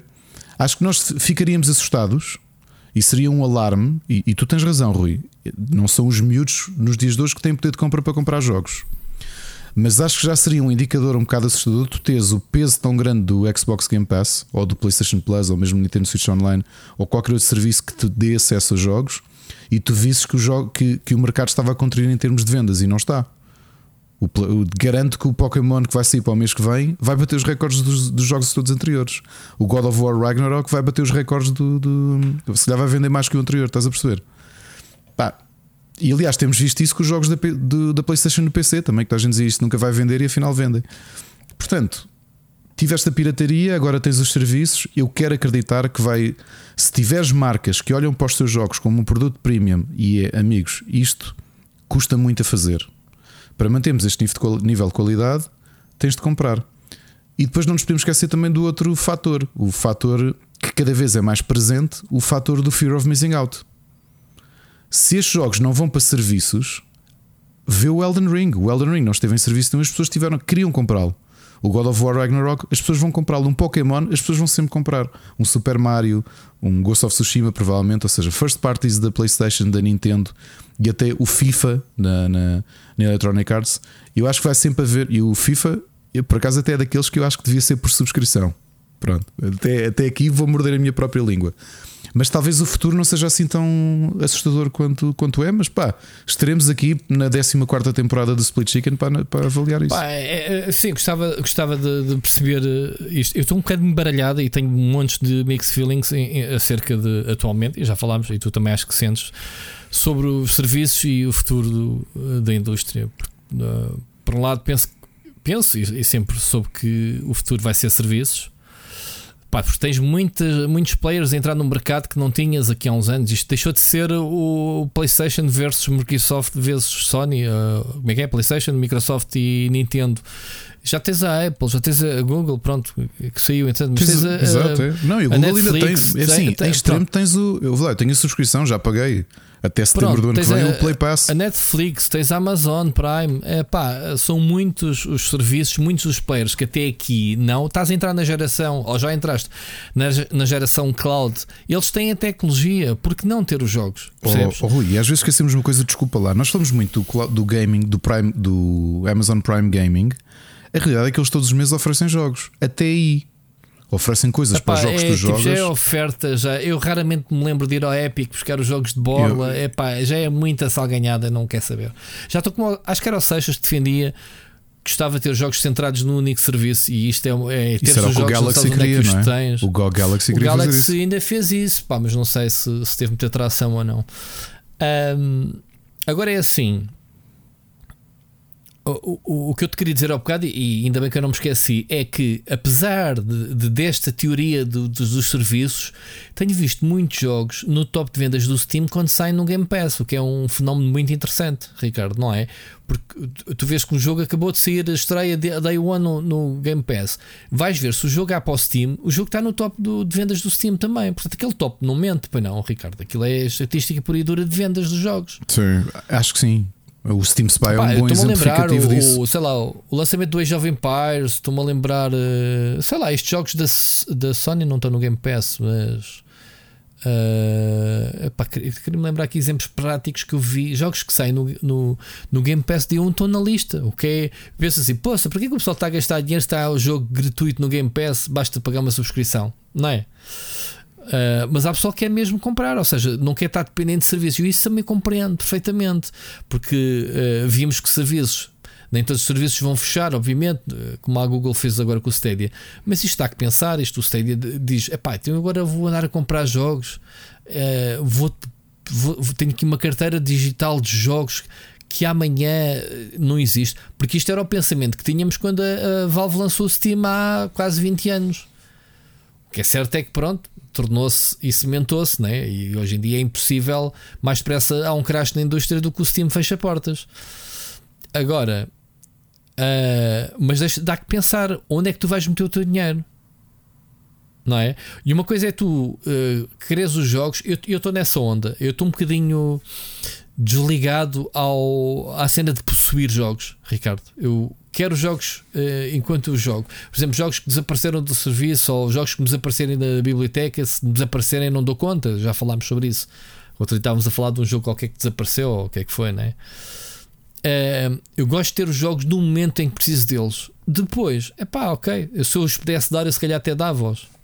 Estás a perceber? Já deixei de estar muito. Eh, a partir do momento em que começou a ver o digital, eu pedi às editoras: epá, deixei-me mandar jogos físicos. Eu não, além de não ter espaço, pronto, não, é questão. Já não. Já não diz muito uh, os jogos em si, percebes? Uh, prefiro um, um, press, um press kit ou uma coisa assim mais, mais marcante do que propriamente o jogo físico. Prefiro o digital. Olha, ainda agora esta semana recebi do, do FIFA, não sei se sabes, uh, recebi a edição que eu recebi do FIFA é uma edição física, mas com código lá dentro o que é que viste? Vinha numa caixa de press kit numerada até mil, mas é ridículo. Tipo, eu recebi o jogo uma semana depois quando eu disse: pá, eu queria era o código. Podiam ter aberto a caixa e dar-me o código, e depois logo mandavam uma caixa de cartão, uma pipizinha só para de agradecimento. Estás a perceber? Um, mas eu estou numa digital, já, já pensava no digital pré-serviços. Portanto, digital, quando eu falo digital, uh, comprar as versões digitais dos jogos né, do, do Steam ou, qualquer outra, qualquer outra consola. Uh, no Game Pass, eu sei que os serviços estão lá, ou qualquer outro, como amanhã já não estão. E é que mais séries, vês a série agora, como pode não estar lá para a próxima vez. Lá está, mais uma vez, uma série uh, que, eu, que eu estou interessado, se eu já a tiver visto, podem depois apagá-la do serviço que eu já não me interessa. pá não me interessa. Até é menos confuso para mim estarem lá. Portanto, percebes? Isto é o meu mindset. Não, não quer dizer que seja correto, mas é aquilo que eu penso dos serviços. É isto: é usas e deitas fora. Não é? Ao fim e ao cabo, o serviço não é isso. Tu, tu quando andas, andas no, num. Tu quando andas, quando andas no Uber, no fim trocas telefone com o homenzinho que te levou a casa. exato, exato. Não, não, não, tipo, pá, usaste o serviço. Atenção, não pensem maldades do, de, de certos serviços, não é? Pronto. Mas o homenzinho é, diz boa tarde, dá 5 estrelas ao menos, conforme o, o, o, serviço, e nunca mais ouves falar no homem. Pá, isto dos serviços dos jogos é assim, eu jogo os jogos, ah, depois podem desinstalar ou podem desapagar de serviço que eu já não quero saber. Obviamente que eu estou errado, é um pensamento eh, que eu sinto, mas que não é o que as pessoas gostam de explorar, ter o jogo, ter coleção, ter repeti-lo daqui a uns anos outra vez, segunda ou terceira vez. Eu, é muito raro eu jogar duas vezes o mesmo jogo. Muito, muito raro. E portanto eu tenho essa capacidade de, de me distanciar. Tu sabes disso, Ricardo? Para mais que eu, que eu diga que o Last of Us é um, um dos meus jogos favoritos de sempre, se o remake eu sou incapaz de o jogar. Fui experimentá-lo para ver como estava e, e siga. Percebes? É meu estado de espírito, é esse. Pronto, e, e acho que os serviços vai, há, é este, acho que é essa despretensão de, de, de, posse que vai, que vai acabar. E depois aí começas a ponderar se pagas 70 euros, se não estás interessado em ter o jogo ou se estás só interessado em jogá-lo. Estás a ver a diferença? Sim, sim. Pronto. E é isto que eu penso que no futuro possa acontecer mais. Se eu disser à minha filha, ela não liga, é, a minha filha é um mau exemplo se eu disser à minha filha que um jogo custa 70 euros, ela mete a mão à cabeça a pensar quantos vestidos e coisas, ténis, eu não sei o que conseguiria comprar com esse dinheiro. Portanto, e eu acho que isto é geral. Eh, eu vejo muito pouca gente do grupo da minha filha a falar de jogos quando estou com eles. Já tenho ido à praia com eles, ela leva amigos e não sei o quê, e eu sinto-me um alien ali no meio dos putos. Tipo, será possível? Ninguém fala. Percebes? E quando falam de jogos, é para falarem ah, Counter-Strike, o League of Legends e não sei o quê. Paf, come on. O que é Pronto, estranho, não é? é Porque chegaste ali a uma altura eh, em que, em que já começámos a ter noção dos lançamentos, não é? Eh, Comigo era não só as revistas, especialmente folheá-las nos, no, no, nas bancas em 94, Esquece. coisas do género. E depois Esquece. o tempo dos jogos mais tarde, que eu acho que para muita gente foi aquele boost do o, o que é que é o mercado, é? o que é que vai sair aí. Eu não tinha bem Esquece noção revistas. anteriormente. Olha, olha esta juventude, olha, passares uma revista de videojogos para a mão destes miúdos. Eles já não sabem o que é, mas não há em Portugal revistas de videojogos há uns anos. Portanto, Pois há mais de 5 anos, pelo menos. Por exemplo, epá, não, não, não estou a brincar. Ah, o, o- a cena das revistas era tão interessante que tu só tinhas muito pouca coisa. Tinhas análises de uma ou duas colunas, às vezes, não é? Se tanto, depende das revistas, se era um artigo de fundo ou não. Isto falando nos anos 90. E tinhas um ou dois screenshots. E, e uma coisa.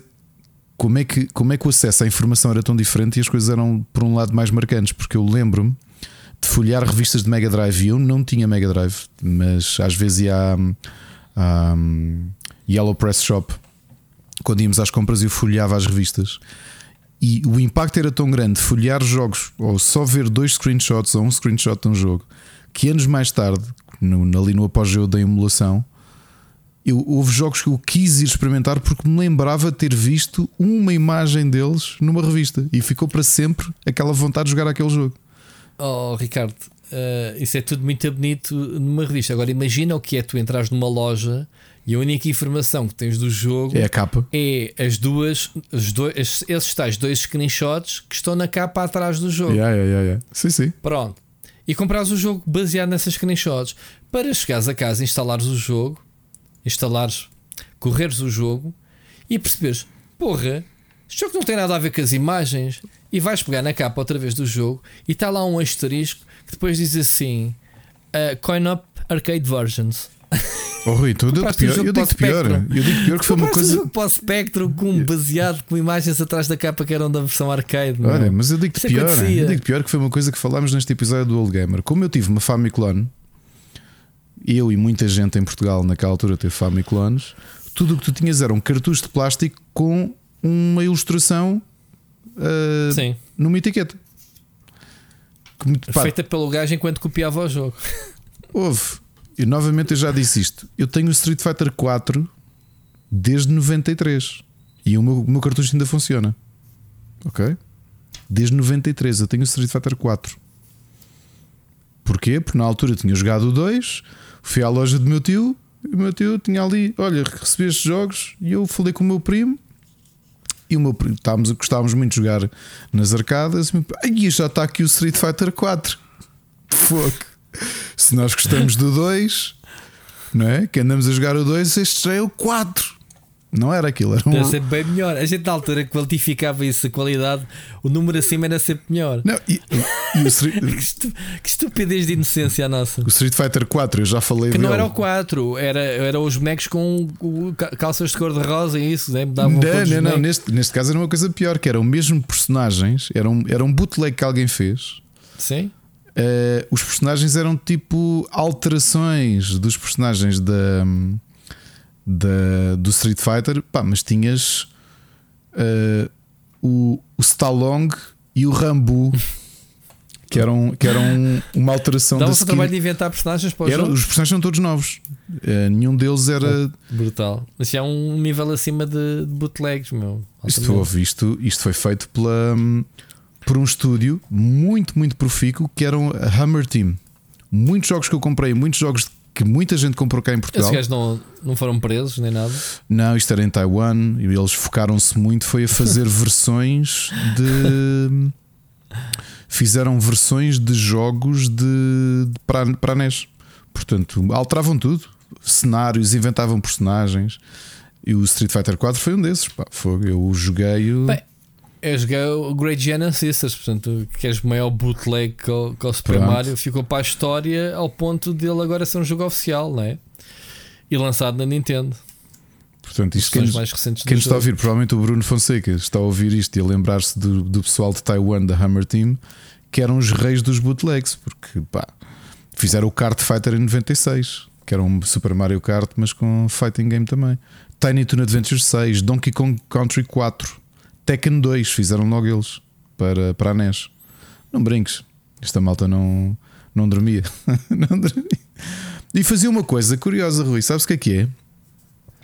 Mas essas cenas traziam diversão. É, Traziam, fixe, traziam jogar. era, era. Pá, era um Street Fighter, mas com O personagens problema diferentes. era da Nintendo, que fosse à caça deles. Oh, oh, oh, Rui, por exemplo, esta, esta, esta malta do Hammer Team, E se calhar dizes que o 4 era melhor que o 2 mesmo depois de jogares o 4. eu adorava, passei um monte de tempo a jogar aquilo, o vilão final, e depois até tinham movesets diferentes e tudo, que era curioso, ou seja, eles they run the extra mile. Esta malta do Hammer Team, eu lembro na altura, não comprei, mas vi à venda ao cartucho. Uh, fizeram a versão de NES do Super Mario World da Super Nintendo. Vê lá até onde é que eles iam. Ok, eles alimentaram o mercado todo de Famiclones, especialmente do, do- da Europa de Leste e também aqui Portugal e Espanha e Itália. Estás a ver? Ou seja, eh, e ali ainda era outra coisa pior, que é tu nem sabias o que é que o jogo era. Eu, por exemplo, tenho ali um cartucho que eu já falei sobre ele. Um cartucho, eu pedi aquilo de prenda de Natal. Isto, tive meses à espera, não sabia se ia jogar, receber o jogo ou não. Que era Flash vs Batman. Flash vs Batman para NES, Rui. E a capa era brutal. Tinha o Batman, parecia o Batman do, do, do Tim Burton e o Flash. O Flash na altura que tinha a série, a série na RTP1, lembras-te? Aquela live action. Yeah. Pronto. Grande jogo. Pá, recebi o jogo de Natal, fui logo jogá-lo, adorei, acabei o jogo. Sabes o que é que aquilo era? Aquilo era uma skin, um bootleg que fizeram do jogo Monsters in My Pocket. E eu na altura eu comecei a jogar aquilo, e eu, pá, mas como na altura o game design e o level design era um bocado estranho nos 8 bits, o Batman e o Flash eram, muito pequeninos e andavam num mundo, eh, micro- ou seja, o mundo era gigante, eram canecas gigantes, eles andavam ao pé de brinquedos gigantes. E eu, ok, está-se bem, é o Batman e o Flash pequeninos, whatever. Oh. E acabei o jogo. Eh, era um bootleg. E lá está. Eu vi o cartucho. Aí a Flash vs Batman. Esquece. Sabias lá tudo na altura que era um bootleg e o caraço. Para, para mim aquilo era tudo. Tempos de inocência. é, Claro. Bom, mas já viram, já viram a conversa que começou na, na, na Xbox, não foi? Na- na- nas receitas. Ah, caga nisso, nas receitas. É a conversa de meninos. E estamos a falar de bootlegs. Isto Não. é. Embarcas nesta aventura, não sabes para onde é que vai Oh, levar. oh, sempre, Rui, cada e programa. o melhor bootleg que eu, eu cheguei a ver Ah. à venda, mas já, não, já na altura não comprava jogos, já tinha PlayStation. Foi o Titanic. Ok? Esta malta foi ao longe, longe o suficiente. Em 97, quando o Titanic estava, na, estava em alta no cinema, eles fizeram um jogo de NES chamado Titanic. Que era um Tem platformer. filme? Não. Pá, Não. tu andavas por dentro do barco a tentar sobreviver. Era isso, olha. E olha aqui o ecrã de. Este é o Então, ecrã. mas se calhar eram, eram, a única diferença é que esses gajos não pagaram os royalties. Ah, Exato. desculpa, este Titanic, Phoenix, isto é igual. Eu que DiCaprio mais a outro. E olha como é. e Olha, e o jogo era isto: era um side-scrolling beat 'em up, mas tu jogavas com o Jack. Repara, repara nisto: o, o Titanic para a NES, feito pela Hammer Team, era um side-scrolling beat 'em up, meu. Em que o teu protagonista era Isto tem o. um ambiente de Castlevania, man, aquelas barras lá em cima. É, mas depois o combate era muito Double Dragon. Jesus Christ. E pronto. Bem, é, estamos aqui a falar mesmo oficialmente. A Ocean tinha um modelo, um motor que usava para as adaptações todas do filme. O Family Adams, o Lethal uh, Weapon e o, Yeah. e o, O- e o o filme Ro- Bruce e o Willis, o Robocop também Ataca tinha. de novo. E o Robocop também tinha. O Robocop não tinha, Não que era tinha. aqueles que tinham um boneco muito pequenino, cabeçudo, plataformas. Os jogos eram iguais. Era o, o, Ah. o Família Adams, o Arma Mortífera com o, Bruce, com, o- com o Mel Gibson, o, o Falcon, como é que era? Eh, Falcão Ataca de novo em português e em inglês era. Não me ataca de recordo. novo. Sim. Não era eh, o Black Hawk Down, pois não. Não, isso isto é bem mais recente. É, já não não estou a ver qual é que Pronto, não é. interessa. A, a, a, a Ocean tinha essa fórmula desses jogos que adapta, fazia de jogos parecidíssimos, com o mesmo estilo estético. Basta, basta pesquisar a comparação Ocean a Lethal Weapon, por exemplo, e vês a- o estilo. Não, isso eu sei porque eu joguei o de o Family Adams, em que o Gomes era um, era um grande cabeçudo. Então, depois, então, depois a personagem do, do Mel Gibson era igual também. Também era um grande cabeçudo. Hudson Era a Hawk. mesma coisa. Eu, o Hudson Hawk, exatamente. Ahm, todos esses jogos eram iguaizinhos. Davas o jogo. Eu acho que nunca vi o jogo. Era- mas eu diverti-me imenso, eu adorava estes jogos. Atenção. Man, o Family Adams do, da Ocean desta altura Era muito bom. uh, e era difícil. Ah, já já estou a ver, já estou a ver, já estou a ver. Estás a ver o estilo? Estou, estou, estou, estou. E se tu fores a ver, pá, a cena, de- pá, ridículo, a cena dos, dos coraçõezinhos de energia eram. Todos os jogos tinham coraçõezinhos. Pronto. Desvio, Anyway. desvio brutal. Desculpem. Bom, Já estou vamos, habituado, vamos a continuar, malta. Vamos, claro, vamos continuar com as notícias. Uh, temos aqui mais algumas para, para falarmos. Olha, muito importante, parece que a malta, como sempre, tomou. Qual era a cor da pílula do Matrix? A azul ou a vermelha? Uhum. Como é que era? Uh, já se esqueceu que o Cyberpunk foi uma vergonha, que, o CD, que a CD Projekt Red enganou as malta há dois anos, Cyberpunk não presta para nada, vendeu 20 milhões ou mais, mas pronto, não vale nada. E eles estão outra vez da ribalta, não só a anunciarem conteúdos para o Cyberpunk, né, era que se esperava, os DLCs e não sei o quê, sequelas ou, ou mais jogos baseados no, no mesmo universo, o que se chama-se Orion, mais uma trilogia de jogos eh, de The Witcher que não tem nada a ver com o Geralt, e mais eh, um projeto atual, ou seja, mais uma trilogia e mais um, mais um jogo do Witcher, penso que é assim, ou pelo menos mais uma trilogia, já estou confuso. Ahm, portanto, New Saga aim to release two more Witcher games after Polaris. Pol- Polaris é o próximo. Creating a new uh, AAA RPG trilogy. Ok? E depois ainda temos um terceiro jogo em produção que é um novo IP. Portanto, que eles dizem que não estão sequer a produzir ainda o jogo, atenção, estão só ainda no processo criativo. Chama-se Project Header. Ou Hadar, ou como quiser chamar. Uh, O que é que isto para nós, Ricardo? De repente, estamos a, fi- a a a apresentar contas aos acionistas este ano tipo, para se vingarem do ano passado? Como é que é? Uh, olha, era aquilo que tu dizias no. Acho que foi no episódio anterior, realmente, de. A memória é tão curta e o Witcher foi tão aclamado que o pessoal também não se lembra como é que foi o início do, do Witcher Yeah. 3 e até o Witcher três. 2 e Dos o Witcher três. 1. Witcher 1. Witcher 1 eu tenho um- uma famosa um, um unboxing para fazer, que era para depois ser uma coisa muito especial que acontecesse no canal. Não, não estou a ver que vai acontecer. De- da versão uh, Premium, ou como é que se chama? Extended Edition, ou que, eles, que é uma edição que eles lançaram passado um ano, que é o jogo completo. Eles tiveram um ano a corrigir o jogo. Porque o primeiro jogo foi lançado completamente cheio de bugs, mas pronto, com muito potencial e vendeu bem, etc. O 2 a mesma coisa e o 3 também. É, eh, o que interessa é o estado atual do jogo. Como tu já o tinhas comprado, agora está corrigido, pá, está-se bem, vais jo- jogar e se calhar até vais gostar, porque o jogo nunca. Eu sempre disse, o jogo é bom, está incompleto, falta muito tempo de produção pela frente. Foi o que eu não disse, ou não disse isso no início. Agora, se calhar, vou, vou ver a minha re- review para ver o que é que eu disse ao tudo para não morder a língua. Mas disse isto: o jogo é bom. Ah, agora, agora é que o jogo está completo. Agora já o pessoal diz: "Ei, é brutal. Lançaram a série da Netflix, que é muito boa. Não sei se já viste, entretanto. Ah, muito boa, apesar de não ter assim muito a ver com o jogo, ah, apenas o ambiente e, e a cidade, Night City, não sei o quê. E tem novos projetos em produção. Pá, do Witcher é do Witcher, estúpidos eram eles, com, com a Netflix a dar aqui outro empurrão, se eles não, não se despachassem a lançar jogos, quer dizer, ah, seria um bocado parvo da CD Projekt não aproveitar. E não lançaram ainda nada, o que é certo. Ah, ou lançaram já, entretanto, Witcher 3 com a versão especial de nova geração, ou não? Já saiu? Já me perdi. Não sei se, não sei se foi feito ou não. Mas pronto, malta, muita coisa boa da, da CD Projekt, boa eh, relativamente aos anúncios, eh, a dar continuidade pelo menos ao Witcher. Mais três jogos é muita fruta isto. Vamos ver o que é que vai sair daqui. Mais uma coisa que queres acrescentar? Nip. Vai jogar ao Cyberpunk ou ainda não jogaste? Não devo voltar lá tão cedo. Talvez não daqui a uns tu anos. fã do.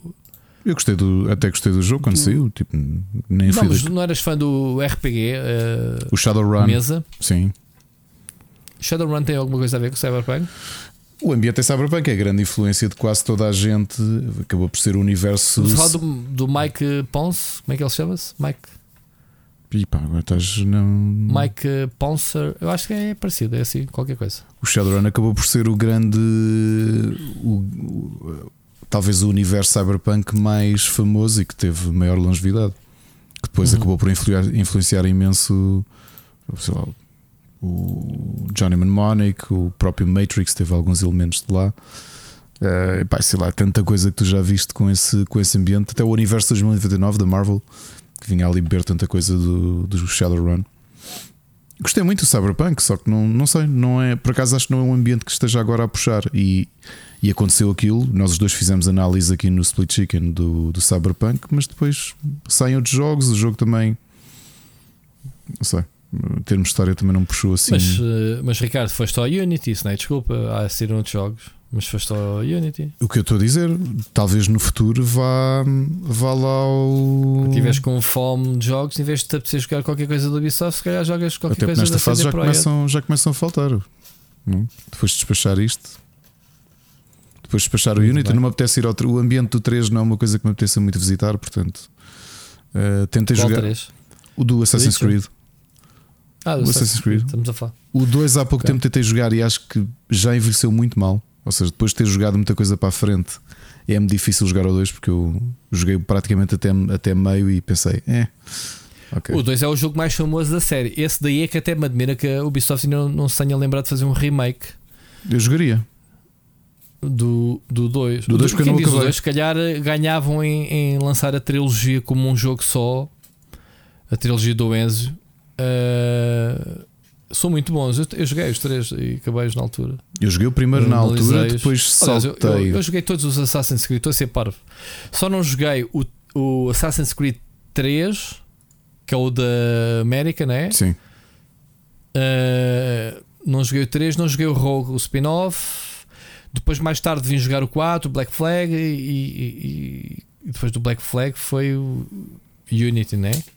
O Unity sim, e depois o Syndicate, que eu acabei há pouco Assim, tempo. pá, isso joguei tudo depois, sim. Mas pronto, não joguei esses porque na Goody não era eu que analisava, os jogos que chegavam era para o Ricardo Esteves na altura, ele é que analisava os jogos de Assassin's Creed. Tirando os dois da trilogia que já fui, que ainda fui eu. Ah, mas já, depois foi ele. Muito bem, olha, ah, notícias frescas. Overwatch 2 finalmente foi lançado, Ricardo, mais um jogo free to play de grande qualidade da Blizzard. E não estou a dizer isto com ironia, atenção. O Overwatch é muito bom, malta, muito bom. Esqueçam o 2. Tu já instalaste, Ricardo? Não. Tu és daqueles que costumas ir atrás das tendências, É, não? exato. Pronto, Não, eu joguei, fiz duas partidas ou três, não mais que isso, eh, para experimentar. É o mesmo jogo, malta. É, obviamente, é uma versão, vá lá, 2.0 de um jogo qualquer que, onde normalmente não, se, não, não está escrito no nome o 2. Percebem o que eu quero dizer? Quando há um, por exemplo, o Final Fantasy, neste momento o 14 está, o Final Fantasy 14 era o 7. O 7 representa a patch principal de uma expansão. Pronto, e este 2.0 é o Overwatch Vanilla mais a primeira expansão. Percebes a, lógica, Ricardo? Uhum. É um bocadinho isto. Pronto. Portanto, eh, o jogo é bom. eh, para quem gosta do primeiro, não tem motivos para não gostar do segundo, porque é a mesma coisa. Tem um- umas personagens novas, tem mapas eh, novos, inclusivamente um, um inspirado em Lisboa. O modo história, que era a coisa mais interessante do Overwatch 2, foi adiado para o próximo ano. Será um conteúdo, acho que é o único conteúdo que é pago. Portanto, o primeiro jogo deixou de existir para dar lugar a este segundo, que é gratuito, tem assenta no negócio de temporadas, né? passos, um passe de temporada que ele já tem carinhosamente à venda para os fãs. Já ouvi muitas críticas de dizer que é um bocado de porcaria. Ou seja, pessoal, li uma notícia brutal, Ricardo, que era ahm, Overwatch 2 não tem loot boxes, mas eu já sinto falta delas. É pá, lindo. Este título vendeu-me um artigo. E era o gajo a explicar que, pá, pelo menos quando tinhas o Overwatch 2, podias ter, por muito que, que aquilo tivesse, uh, se- fosse feito para tu, como, os, uh, como as cartas do FIFA, viciar-te, comprares, e gastares dinheiro nas microtransações, tu tinhas sempre aquela. Aquela cena de abrires e saberes o que é que, a surpresa de, de vir o que é que vem lá dentro. E depois, obviamente, tinhas muitas dessas caixas que saía ao longo das partidas. Tu ias acumulando eh, a currency do jogo e compravas as loot boxes e abrias, não era? Que era o que eu fazia. E a cena era sempre coisas giras que te saíam. Ok, cenas eh, mais raras que outras, etc. O que é que eles dizem? Que este, uh, uh, o, o Season Pass que tu compras, tu, além de saberes tudo o que vais desbloquear até ao fim, como é habitual neste tipo de jogos, é tudo uma porcaria sem graça. As skins são muito fatelas em relação ao primeiro jogo, há ali uma desinspiração brutal. Estás a perceber? E o gajo dizia no artigo que isto é tão mau. Está bem que o jogo está em beta e é o lançamento, mas já estás a pagar. Ou seja, também o jogo não faz muito para te cativar a pagar. Estás a perceber? Na, na, perspectiva desse, desse jornalista. Achei piada dele dizer: pá, regressem loot boxes, estão, estão perdoadas. As loot boxes, eu sempre defendi, Ricardo, nunca me fez confusão, porque para mim sempre representou aquela. Aquilo que tu outro dia falaste, a semana passada, que é abres uma carteira de cromos, não sabes se não tens, se tens para a troca, aquela sensação de surpresa, como agora a Panini te vende a caderneta com a coleção toda, só tens que colar aquilo não é? Há quem possa comprar dessa forma. A Panini uh, não te vende ah, assim. Diz? Não te vende, há quiosques que fazem isso. A Panini não. Ah. Quero continuar a querer que tu compres essas saquetas. Epá, então não é oficial. Eu pensei que era uma coisa oficial deles de venderem não. a coleção já completa. Pronto, então se é os quiosques te fazem. Pronto, bate-se. Bom, anyway. Um, aquilo que estava mal e falámos, e não vamos repetir outra vez, não vamos fazer essa conversa, é o, o aproveitar-se desse entusiasmo das pessoas para viciar as regras Pá, e fazeres com que tu pagues sem saberes o que vai lá dentro, com a possibilidade de ser sem porcaria e, e ter uma porcentagem muito baixa do. Não é, o, como é que se chama-se nos MMOs? O. Uh, a porcentagem que, que, sai, tem um nome técnico, como é que a gente lhe chama aquilo? O, a porcentagem, desculpa. A possibilidade de sair, whatever. Ah, a, a, a, probabilidade. Qual é que é o... Sim, isto é um nome em inglês que a gente chama. Qual é que é o. Estava a faltar o termo.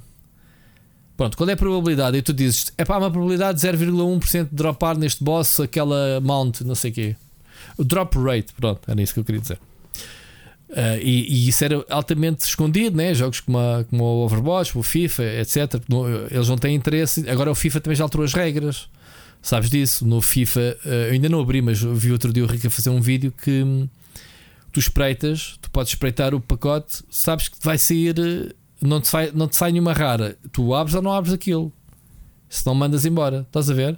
Já, já um bocado menos uh, aldrabice, digamos assim. Na, há, há, mais, há mais transparência, não total, mas mais alguma. Mas faz parte, de, faz parte do, do, do jogo este tipo de surpresa. Eu continuo a defender isso.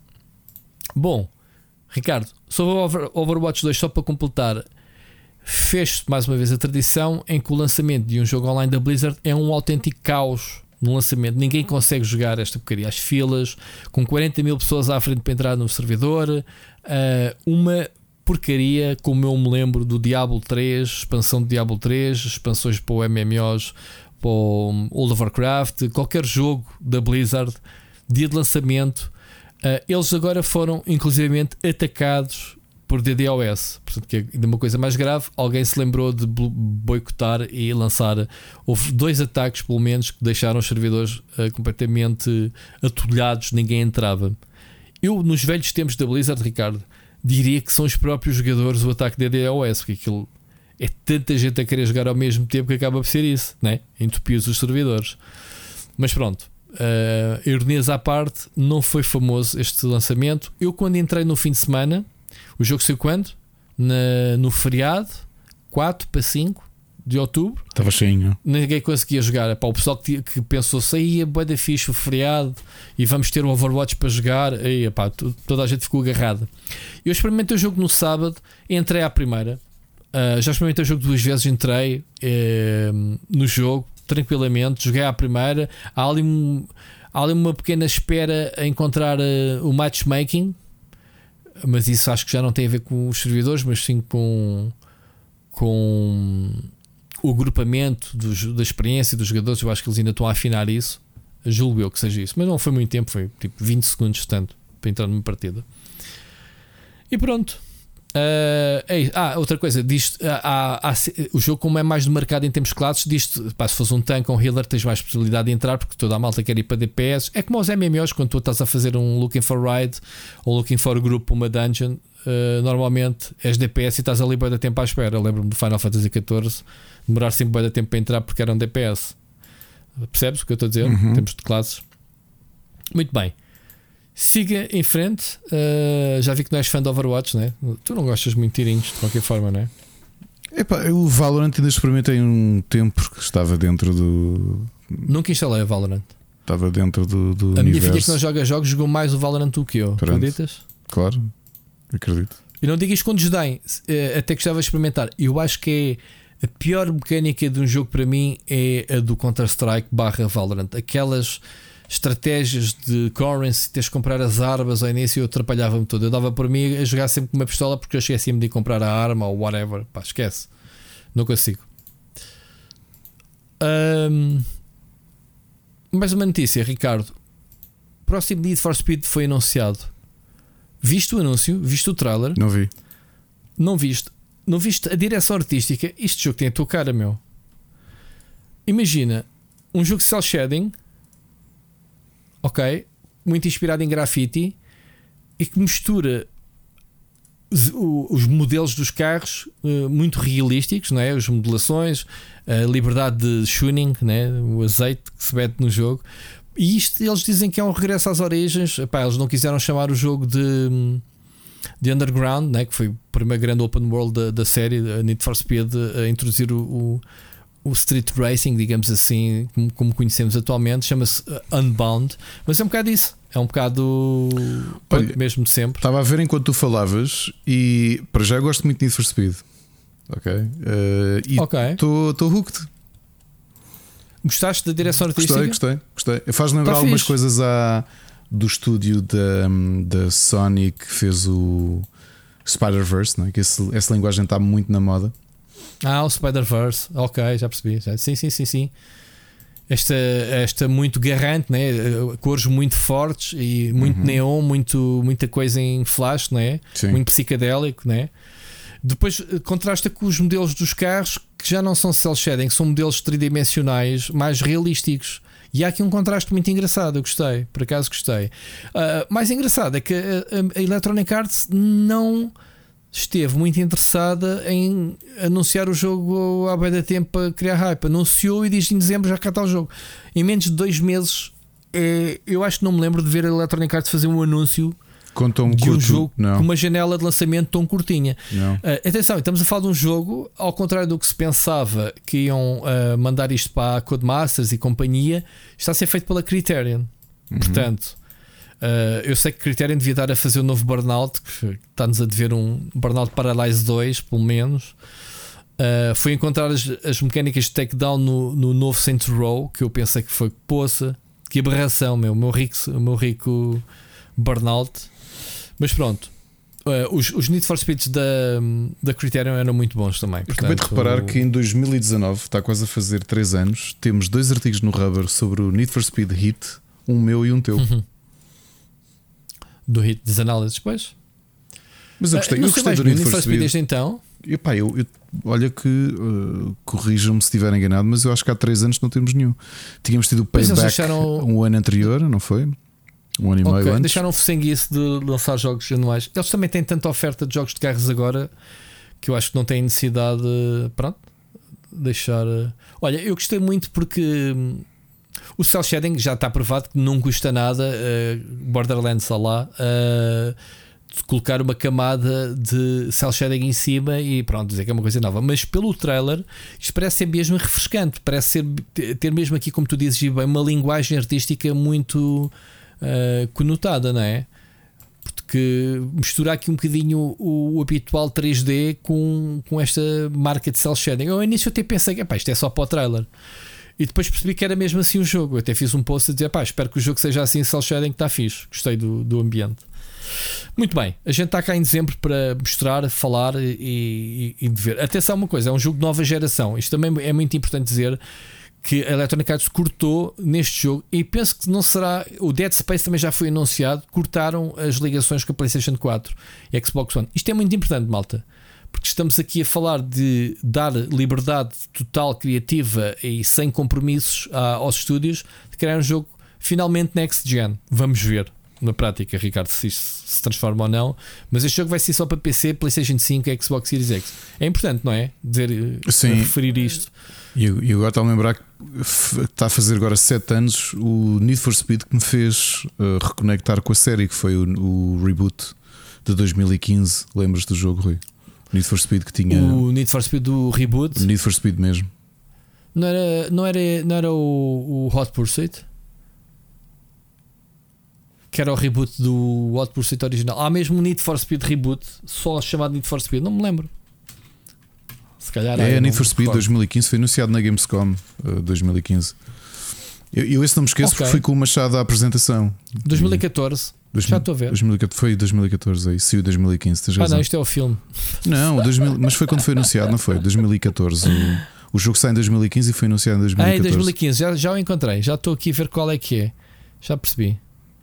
Olha, mas olha, eu estou como. eu- O Need for Speed foi, foi talvez a série de carros que eu joguei mais. Gostava muito de, de, sei lá, dos- de andar a fugir à Jogaste os polícia. primeiros, mesmo os primeiros, Uhum. ainda na, na altura da, Joguei assim, an- antes do. da- Como é que ele se chamava? Aquele o anormal, que era o dono do estúdio. Um, depois foi para a Electronic Arts. O estúdio de Vancouver, né, que deu origem ao estúdio de Vancouver, era. ah, não me recordo. Pronto, não interessa. Um, eu joguei mesmo os primeiros no PC, na altura. Os No primeiros. PC mesmo. Não, o primeiro todos não. Eu acho que o primeiro que eu joguei já deve ter sido 3, acho eu. Acho que sim. Acho que foi o, o 3 na PlayStation, possivelmente. 3 ou 2. Não sei qual, do, qual dele. O primeiro não joguei, tenho a certeza que não joguei. O Acho primeiro foi em 94. que, não, não, esse não joguei. Esse não joguei. Esse, Portanto, esse vi 94 jogar. Foi a boia de tempo. Esse vi jogar. Há boé de tempo mesmo. Meu. Eh, aliás, ele chamava-se Road and Track na altura. Uh, Road and Track, Need for Speed.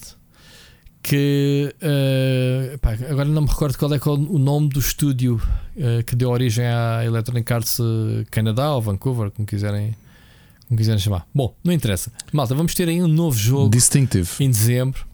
A Distinctive, exatamente. Pesquisei, é atenção, pesquisei, pesquisei, pessoal. Não estou aqui a. Eu sei, eu, eu não me lembrava de cabeça. Eu sei qual era o estúdio. É o estúdio de, do nosso grande amigo, Claro, o teu grande amigo, o Don, não é? Tom Metric. Eu não, falo, eu não digo o nome dele, eu não gosto de Tens medo que ele te apareça em casa, não é? Mas sabes que foi a partir do Need for Speed que ele entrou na Electronic Arts. É curiosa a história dos videojogos, perceber eh, como é que as pessoas eh, Chegam aos sítios. eh, Uhum. A a B. Sim. Como é que o Don Metric, que se tornou um patrão da Electronic Arts e tornou-se patrão da Microsoft, etc, etc. De onde é que este gajo vem? Este gajo vem exatamente desse estúdio, da Distinctive, que tinha a série Need for Speed, a série, dois um ou dois jogos, Road and Track Need for Speed, que foi comprado pela Electronic Arts e esse gajo cavalgou pela hierarquia da empresa a, a chegar a cuspir de cima para um gajo como, como o Richard Garriott dizer: Man, eh, esse jogo chamado um, Ultima Online, online, que é isso? Ninguém tem internet, isso é uma porcaria e não vais lançar esse jogo. Ah, mas vou lançá-lo sim, ok, então lança lá. Foi um sucesso. Ah, foi um sucesso, então agora faz o 2. Pá, oh, Isto é este gajo. oh, Rui, esse, esse início é como pensares no início do, do, do Iwata, não é? Que ainda estava na universidade quando começou a trabalhar em part-time como programador, a fazer. É pá, mas estás a, a fazer estás a não tô- comparar o IATA com Não o Don estou, estou a dizer, a pensares como é que as pessoas começam e onde é que, Ah, até ok. onde é que foi, Ah, não é? claro. Ele começa como Ah, um tipo a trabalhar em part-time, a fazer Claro, cópias claro. de jogos da Namco na, na HAL Laboratory. Claro, claro, claro, claro. Então, e o Minhama também não entrou como, como estrela que a gente conhece, né? Claro. Toda a gente teve a sua origem. Ah, mas pronto. ah, muito giro. Olha, podemos continuar aqui devagar, mas temos um programa para continuar. Ricardo, finalmente aquela parte de- do programa em que a gente vai falar do trailer do Super Mario. Conta-me tudo. O que é que tu sentiste? Filme de animação, eu sei que tu és fã de filmes de animação. Eu, sinceramente, não vi o Sonic 1 nem 2 ainda. O único filme que eu vi desse género ainda foi o do. Do Pokémon, curiosamente, do Pikachu, do, Que é, que é Detective, é? espetacular, meu. Detective, é espetacular. é muito bom, sim. Ah, mas não vi o Sonic, também dizem que é muito bom. É muito o bom. Sonic 1 e 2. O 2 Pronto. ainda não vi, o primeiro é mesmo muito, muito bom. Foi o último filme que eu vi no cinema, o Sonic 1. Pronto, se bem que esses filmes são ah, live action com mistura de elementos CG, mas o Mario não opta mesmo por totalmente ser totalmente CG, uh, CG sim, CG, né? É, tipo Como o Ratchet Clank foi, não é? dura. Sendo o caso do Ratchet Clank era aquela coisa irónica que já falámos, é que o jogo era melhor, era melhor filme de animação que o filme. Certo, em termos de história isso. Sim, mas, eh, e até visualmente as cutscenes do, do jogo. E até visualmente, filme, é? achava que na PlayStation, na PlayStation a coisa yeah. tinha melhor aspecto que o. Yeah. Yeah. O trailer, Dá a olha, que era a mesma equipa. Visualmente achei muito interessante, mas tenho de admitir, e eu sou fã do Chris Pratt, justamente a origem dele no Parks and Recreation, eu não consigo engolir. ele está, está fora do seu ecossistema. Oh, isto é? era a mesma coisa que teres o Samuel L. Jackson a fazer do, do Mario, não é? Tipo, de repente ele cai e diz: Whoa, where the motherfucking place am I? With the motherfucking toads. Epá, Coitado, mas é assim, a gente também está a subjugar ele para já, porque epá, eh, na nossa cabeça temos o Charles Martinet. Eu acho que ele recusou o papel porque não é ator para, para, para trabalhos de longa-metragem.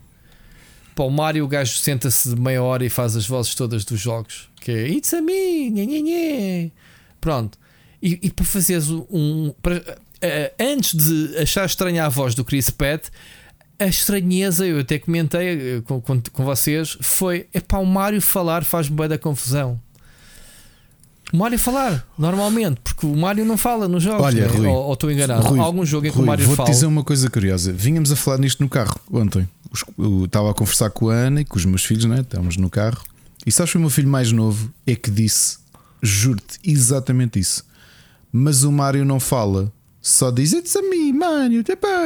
E eu, o teu puto disse isso. O meu puto é, mais é novo disse isso. Mais novo tem essa sensibilidade. Imagina, eu não sei. Eu, eu, assim que o Mário abre a boca para falar, pá, eu pensei que o Chris Pratt ainda fosse dizer uma brincadeira do It's a, it's a me, não sei o que. E tu dizes assim: ah, olha, o, o, o Charles Martinet da Wish, né? E era logo que a gente estava preparado. Não quando ele faz uma, uma linha, Mário, uh, esqueci completamente a voz dele para pensar porque raio é que o Mário está a falar.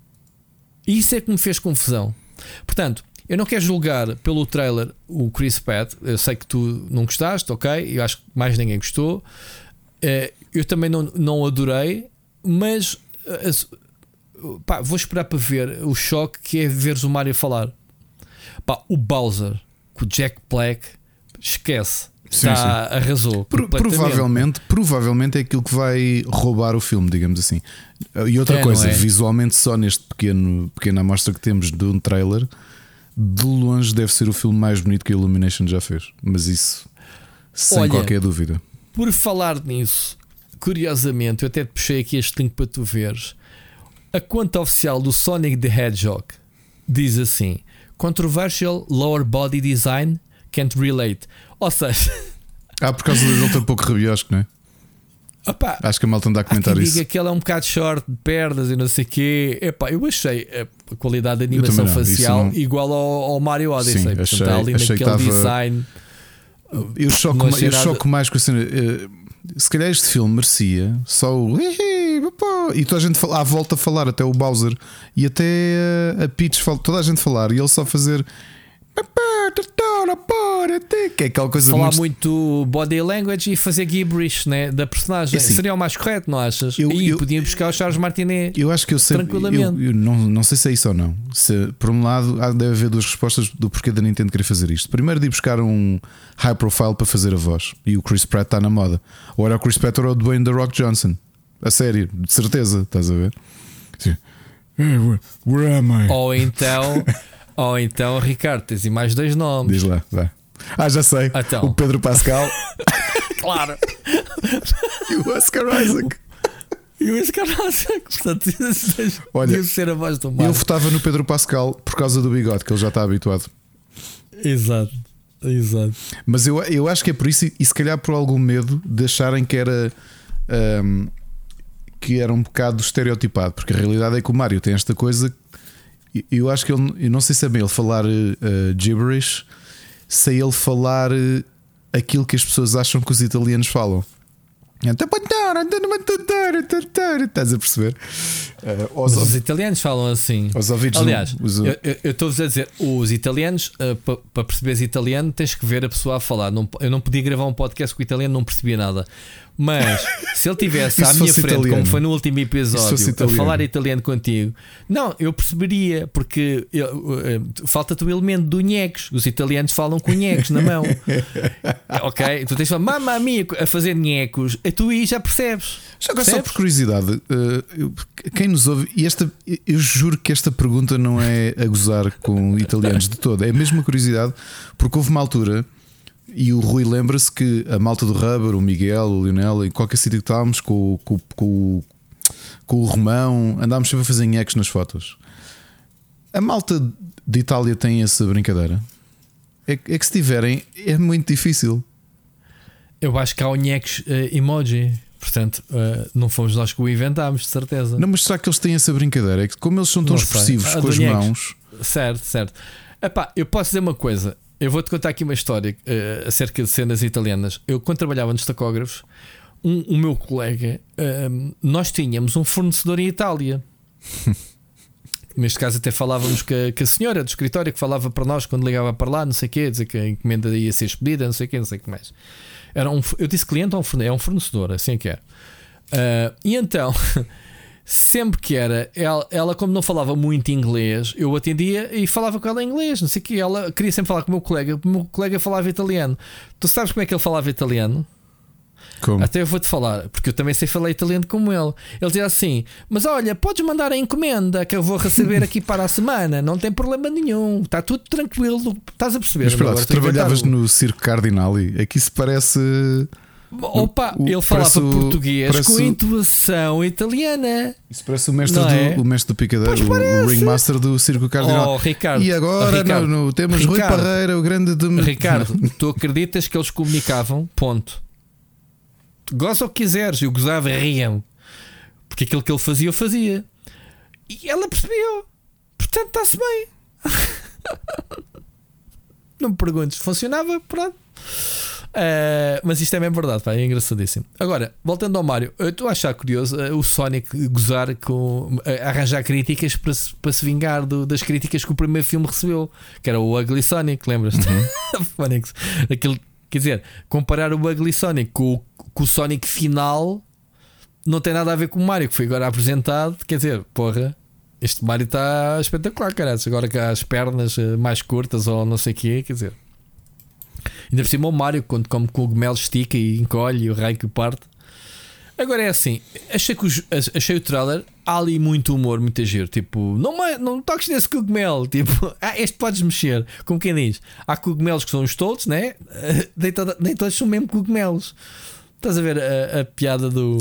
Porque o gajo estava a mexer no, Eu, num uma, todo, no cu do todo, o que é, que era? E uma coisa muito engraçada que, que tu vês pelo cast que já foi anunciado é que vais ter um personagem do jogo Wrecking Crew que, que, que é o Foreman Spike que vai estar também na série. O Wrecking Crew, para, para quem não se lembra, era o jogo da. Um, aquele jogo de arcada, não é? Simples. Um, era um spin-off de Mario também, né? Tinha personagens de, do universo de Mario.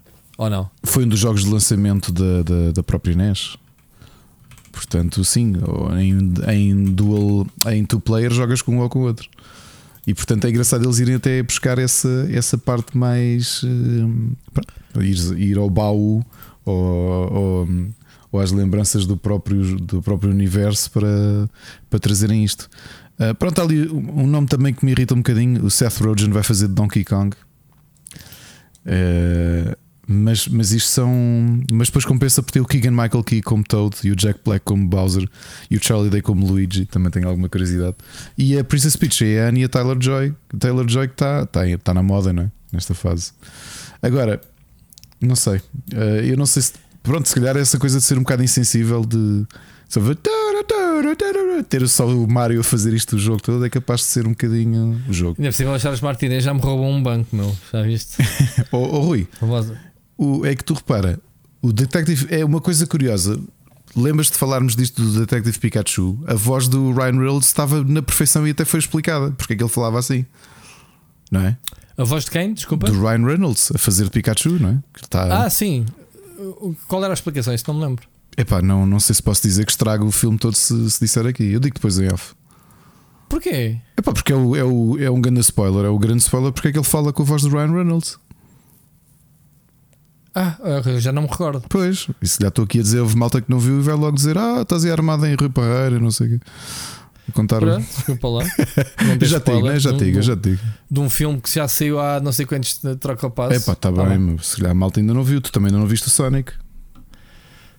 Sim, mas já sei que tem o vilão que é o Jim Carrey e chega, é bem da fixe, pronto, tenho que ver. Ainda não vi porque não tive a oportunidade. Aliás, eu quando fui uma das, da viagem para o Brasil tinha o 2 para ver, só que assim, não tinha visto o primeiro, não quis estar a ver o 2. Já tivesse visto, via, mas não, não, não tive a oportunidade. Muito bem, e está no Netflix, é, só ainda não vi por preguiça. O lá 2 está. também está na Eh, Netflix. O 2 não tenho certeza, mas acho que o primeiro está. Hum. Muito bem. Bem, continuando. Ah, ah, ah, temos tudo, tudo, tudo, tudo. Olha, temos mais uma mensagem. Vamos ouvir a mensagem do uh, Filipe Urriça. Filipe Rissa. Uhum. Vamos embora. Rui, olá Ricardo, só vos quero dizer olá, Eh, uma mensagem rápida e dizer-vos que o episódio passado foi mesmo um, grande episódio.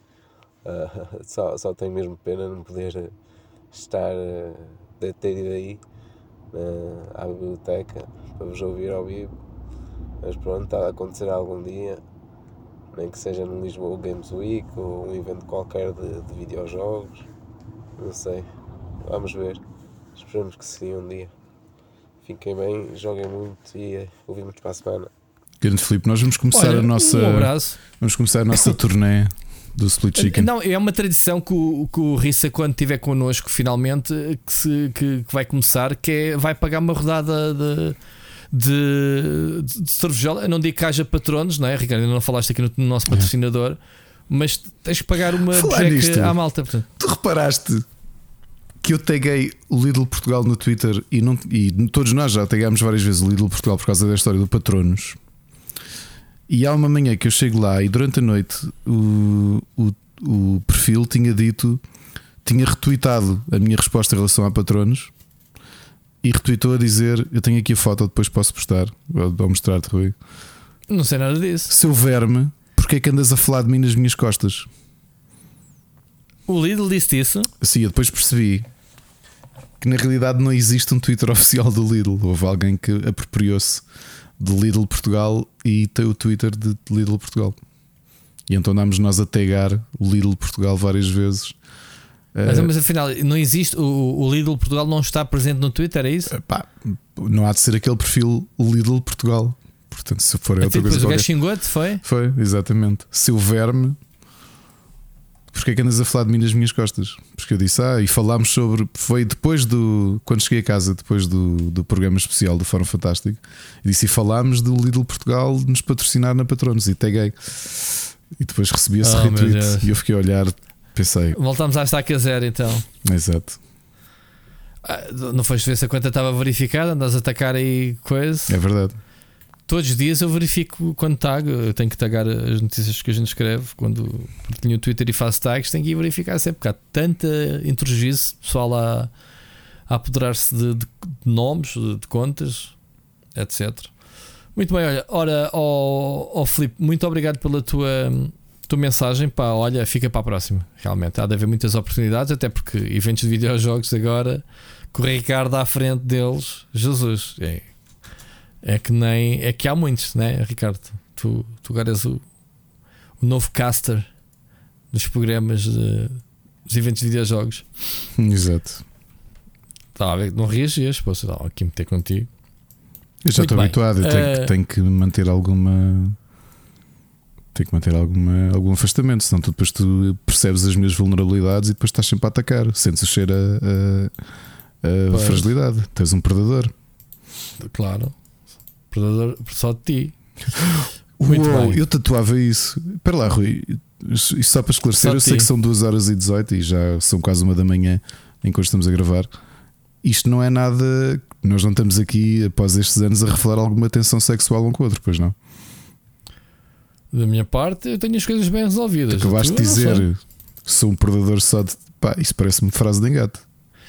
Ah, mas predador, yeah, tu vais. ah, Porquê que há de associar o predador ao, predador sexual? São Sei coisas lá. totalmente diferentes. Predador que eu gosto de ter na minha mira de sempre que eu te posso fazer uma rasteira, ah, eu faço. Pronto, não é, Tá bem, vou, não é sem vou- acreditar que é isso. Ah, acredita no que quiseres, eu, bem, por mim, está bem, pronto. daqui já sabes como é que é. Daqui não levas nada. Daqui não levas nada, a não ser que pagues. Siga. Olha, só para completar aqui uh, o rol de notícias, uh, e, e sei que temos um bruto poema uh, teu já a seguir, fica já aqui o teasing. Uh, estamos aqui sempre a falar dos NFTs e como, como, como são tão porcaria, não é? Uh, temos aqui o, um- o Logan Paul que, que pagou. um, Pagou 623 mil dólares por um NFT que neste momento vale quanto, Ricardo? 10 euros. 10, do- 10 nem dólares, isso, 10 é menos. dólares que vale mais que euros. 9 euros e 90 e qualquer coisa. Portanto, é isto, está de NFT, mas quem pode, pode. O Logan agora ganha guito. É o Logan ou é o Paul? Agora não sei se é o Paul Paul, né? como é que eles chamam-se? Logan Paul e Paul Paul? Não. Ou, não. Não Não. sei o que é Paul. O Logan Paul é quem está É que na WWE. Mário, ao Mário, ao, ao Mário Mário e ao o Luigi Luigi Mario, Mário, né? exato. Os irmãos Mario. Enfim, bom, eh, ele vale, vale 10, portanto, este tipo, como ganha agora dinheiro no wrestling, para ele é peanuts, portanto, eh, 600, ele está a perder neste momento 622.999,90 dólares, certo? Yeah. Com este drop de valores dos NFTs. Portanto, malta, é isso. Ponham-se a apostar e a comprar NFTs a, a- a pensar que, que eles vão valorizar e depois admirem-se. Eh, ok? Portanto, yeah, não há mais nada a dizer. É um, como é que é o, o, o NFT? É uma imagem de um capacete. O que é, que é isto? É, Ricardo? acho que é uma espécie de é o Bumblebee. Bumblebee, não é? É, exato. Ok, é isso. Ah, Ah, ah, espetacular. Muito Para que, é que o pessoal quer um NFT neste momento? Porque agora ainda não vale nada, daqui uns tempos a gente não sabe. Não é? Quer ter Pá, eu tenho aqui um NFT do espetacular no meu metaverse. Este capacete no Destiny, na minha personagem. Eu tenho, eu tenho aqui um, tenho aqui um NFT do Nhecos. Um Nhecos, boa. Nhecos. Mas em 3D, tem animação. Tem tudo. é, É, é um, exato. Fogo, é é um- brutal, meu. É um NFT que é um Nhecos Fungible Token. O, o Logan Paul diz assim na sua conta: A year ago, I spent uh, 623 uh, uh, thousands on an NFT. Today, it's worth essentially nothing. I've immortalized this mistake in 99 originals with exact replica helmet and outfit. Ok. O gajo ainda vai ganhar dinheiro com isto em marketing, vais ver. Esta cena ainda há, ainda há de aparecer em alguma campanha ou qualquer coisa. O gajo já tem de buscar este dinheiro em algum lado. Como NFT, não tenho a certeza. Ok, o gajo tirou depois uma Polaroid com aquele capacete para imortalizar a cena. Opa, brutal. Isto já se tornou um meme, basicamente. Hoje vi uma notícia também muito boa. Eu acho que nós chegámos a falar disso no final do ano passado, no, no auge desta loucura toda dos NFTs e não sei o quê. Que foi um restaurante que abriu eh, que só aceitava pagamentos por criptomoeda. Lembras-te? Ah, mas são coisas diferentes. Mas Ricardo. sim, sim, mas espera, lembras-te disso? Não, mas espera, lembras-te? Sexta-feira deixaram de aceitar a criptomoeda. É um restaurante Desvalorizou. Um restaurante de cripto que, de, que o ambiente todo é criptomoeda, mas que desde sexta-feira passada só podes pagar com cartão de crédito ou dinheiro. Quão Os gajos queriam irónico. ser inovadores e, e, e fazer. Quão irónico. No- falta de clientes? Porque- ou, por, eh, ou por causa desta. claro. Ok, por esta crise toda. da- Pois. Ah, Vamos lá ver uma coisa. Uh, as criptomoedas não têm nada a ver com os NFTs. São coisas. A, a a premissa, a base tecnológica é a mesma, mas são conceitos totalmente diferentes, caras.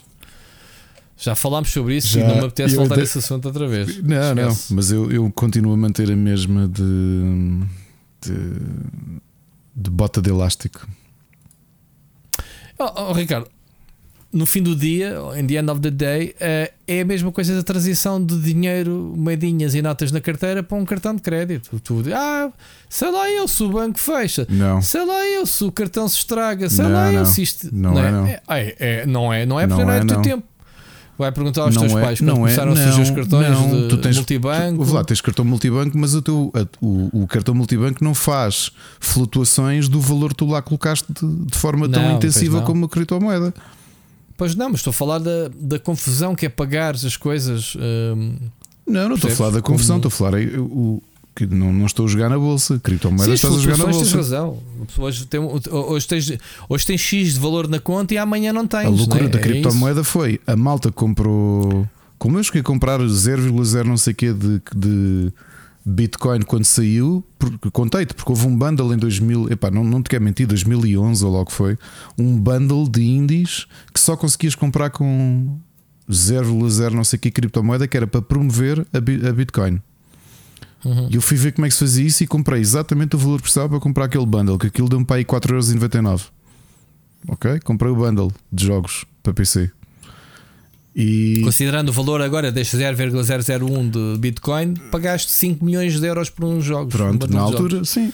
Pronto. Yeah. Mas e entretanto, esses 5 milhões também já desceram muito em muitas moedas que malta meteu, porque ficou esta loucura do aí isso agora são 5 milhões e vamos lá pôr Dogecoin e pôr não sei o quê e agora não vale nada. É, é esquisito. É, é um, é um universo que eu também não consigo perceber no geral, mas depois a fundo, bah, não consigo. Bom, ah, estamos conversados. Notícias, Ricardo. Vamos ah, ao teu poema para passarmos às sugestões e encerrarmos e batemos o recorde do programa menos longo de sempre.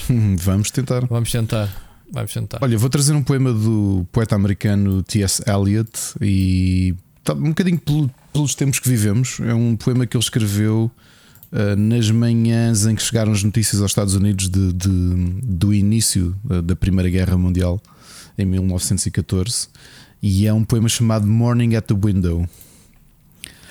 They are rattling breakfast plates in basement kitchens, and along the trampled edges of the street, I am aware of the damp souls of housemaids sprouting despondently at area gates. The brown waves of fog toss up to me, twisted faces from. Twisted faces from the bottom of the Ah, street. queres ler? Continua. Acaba tu. não, continua, continua, continua. O teu inglês é melhor que o meu. Enter from a passerby with muddy skirts, a nameless smile that hovers in the air and vanishes along the level of the roofs. E é, e é este, o T.S. Eliot, obviamente, que é um dos grandes poetas do, do- do século passado, e, e parece tão mundano. Eu acho que uh, o interessante deste poema é ser tão mundano de, de uma, da visão que ele teve de olhar para a janela e, e estes, estes momentos simples. Eu lembrei-me deste poema hoje por causa do ataque que houve no centro de Kiev. ok? Sim. E era isto que eu pensava que é hum, a forma simples como tu olhas para, o- para as coisas muito mundanas do dia a dia, de o som de ouvires os, os, a louça do pequeno almoço na, na, nas Quando não está lá é que sentes falta, não é? E, é- e então ele ter este momento de a guerra mundial eh, estalou, não é? ele está nos Estados Unidos e está a olhar da sua janela aquelas coisas tão simples que felizmente ele ainda conseguia, conseguia valorizar. E, e foi um bocadinho isto que eu pensei. ehm, eu pensei neste poema precisamente por, ehm, por ter visto aquelas imagens de, daquele parque infantil que levou com um míssil. Sim. Percebes? Eu fiquei a olhar para aquilo a pensar, ok, realmente pela descrição que muita gente fez, aquilo era um dos parques principais de- do centro de Kiev, em que as pessoas, provavelmente milhões de pessoas ou milhões de vezes, pessoas tiveram ali conversas perfeitamente normais com os filhos e com os amigos. Ah, e foi por isso que trouxe este poema e aproveitei também para trazer o T.S. Eliot, que acho que é sempre uma boa altura para o lermos. Muito bem. Ricardo, vamos ah, às sugestões. Vamos aos jogos. ah, gameplay. Split Chicken. Gameplay. Então, tens muita coisa. Tu, tu andas a jogar cada vez menos, mas a gente tem que acabar este programa com programa de jogos. Oh, oh, Rui, eu contigo? tenho jogado, eu não tenho tido muito tempo para jogar e o pouco tempo que tenho para jogar, tenho ido para o Disney Dreamlight Valley, que eu continuo a Oh gostar, mas eu acho que o jogo precisava de ser repensado em termos de ritmo. Porque, por exemplo, faltam-me só dois territórios do mapa para desbloquear. Acho que há coisas que demoram demasiado tempo. Uma é conseguir subir a amizade com toda a gente, para depois ir desbloqueando as, as, as quests, porque elas estão bloqueadas por, por nível de amizade. E depois são as currencies para conseguires eh, desbravar os territórios que faltam. Epá, está a demorar muito e eu, eu já estou a começar a perder um bocadinho a, a pica com o jogo porque acho que já se devia ter resolvido. Ok? Pronto, agora falando de jogos propriamente ditos, FIFA 23, uh, provavelmente amanhã vai sair o meu artigo. Não sei se vais escrever ou não, se vamos aproveitar. Uh, se para ser a Não. video review Vais, do, vais, vais FIFA. tu fazer a video review desta vez, para variar. Eu, eu antecipando um bocadinho, uh, tirando o Ted Lasso e o AFC Richmond, um, esta é talvez, por um lado, a morte merecida do FIFA e uma das formas mais meh uh, que justificam aquilo que dizemos há anos, que é o FIFA não devia ser um jogo vendido de 69,90 ou 79,90, mas sim uma subscrição. Porque eu não consigo, tirando as atualizações de equipas, eu não consigo ver nada neste jogo de melhor dos anteriores. Aliás, terem retirado, por exemplo, os modos carreira que, que há uns anos teve e que davam algum flavor ao jogo, eh, tu agora tens aquilo que habitualmente tens, só que por 69,90 e pronto, com as equipas atualizadas é isso.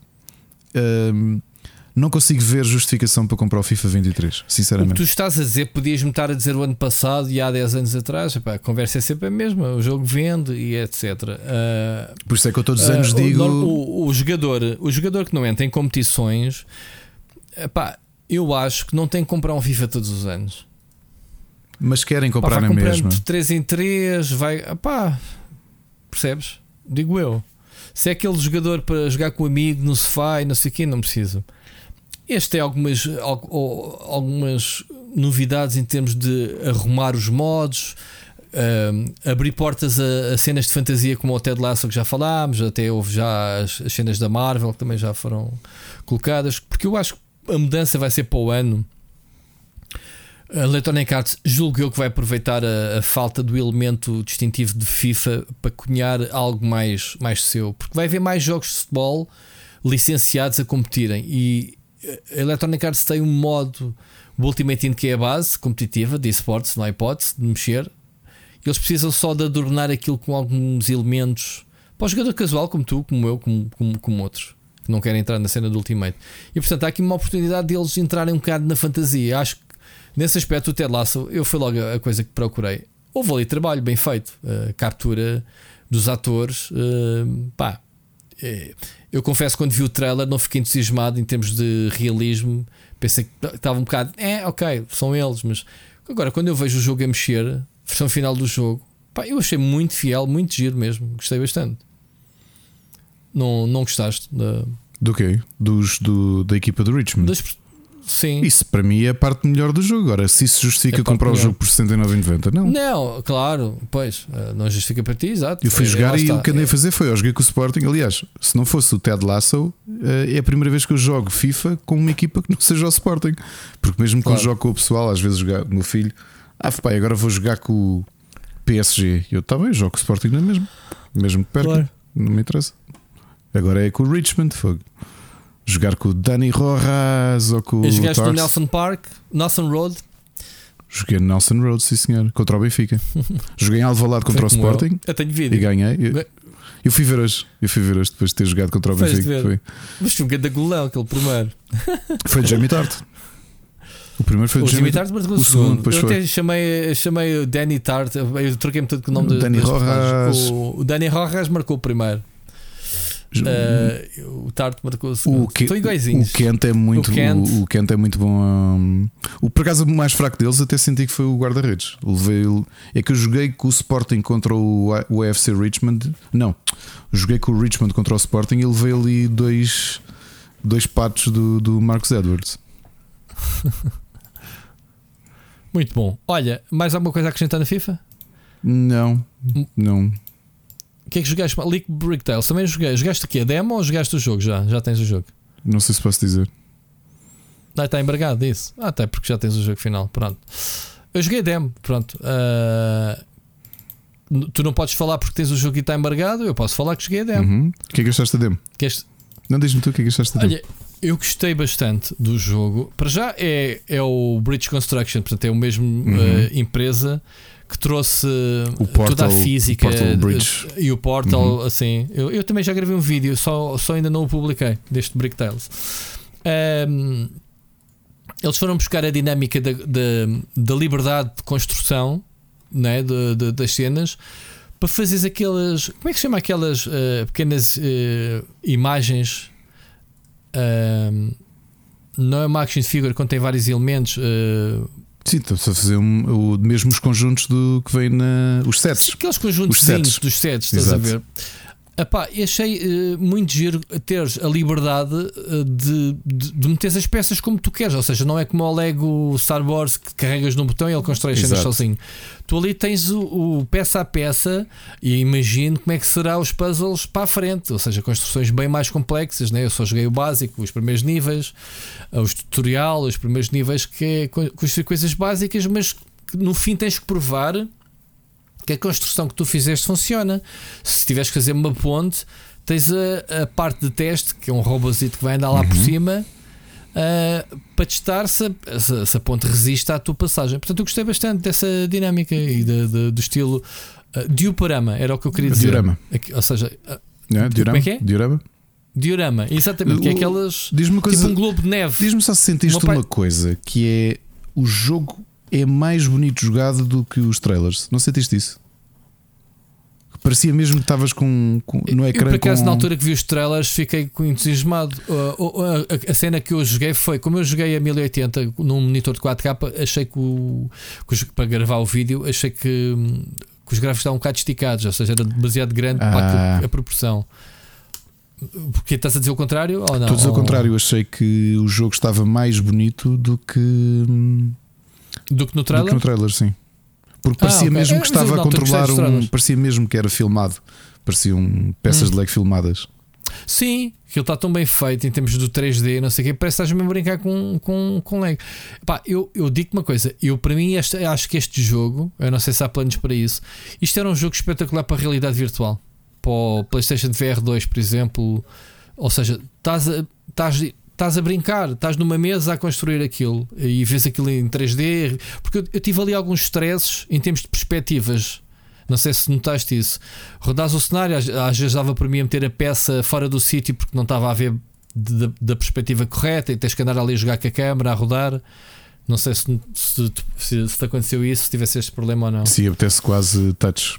Aquilo, por exemplo, no Apple Arcade era capaz de funcionar Ah, bem. pois, pois, eh, yeah, o touch com o jogo, yeah, para não estarmos a, a puxar com o comando. Olha, gostei bastante, é uma surpresa, quer dizer, surpresa, eu já esperava um bocadinho aquilo, porque quando eu vi o trailer percebi logo, é pá, vai ser um jogo mesmo em que vamos ter vontade, eh, vamos ter a sensação de construir peça a Até peça. porque eles são ótimos Depois a fazer quem este era- tipo de puzzles. Não? é? Eles são muito bons. São, são. São, são muito bons. São muito bons. O motor deles é muito fixe. Foi muito bem esgalhado.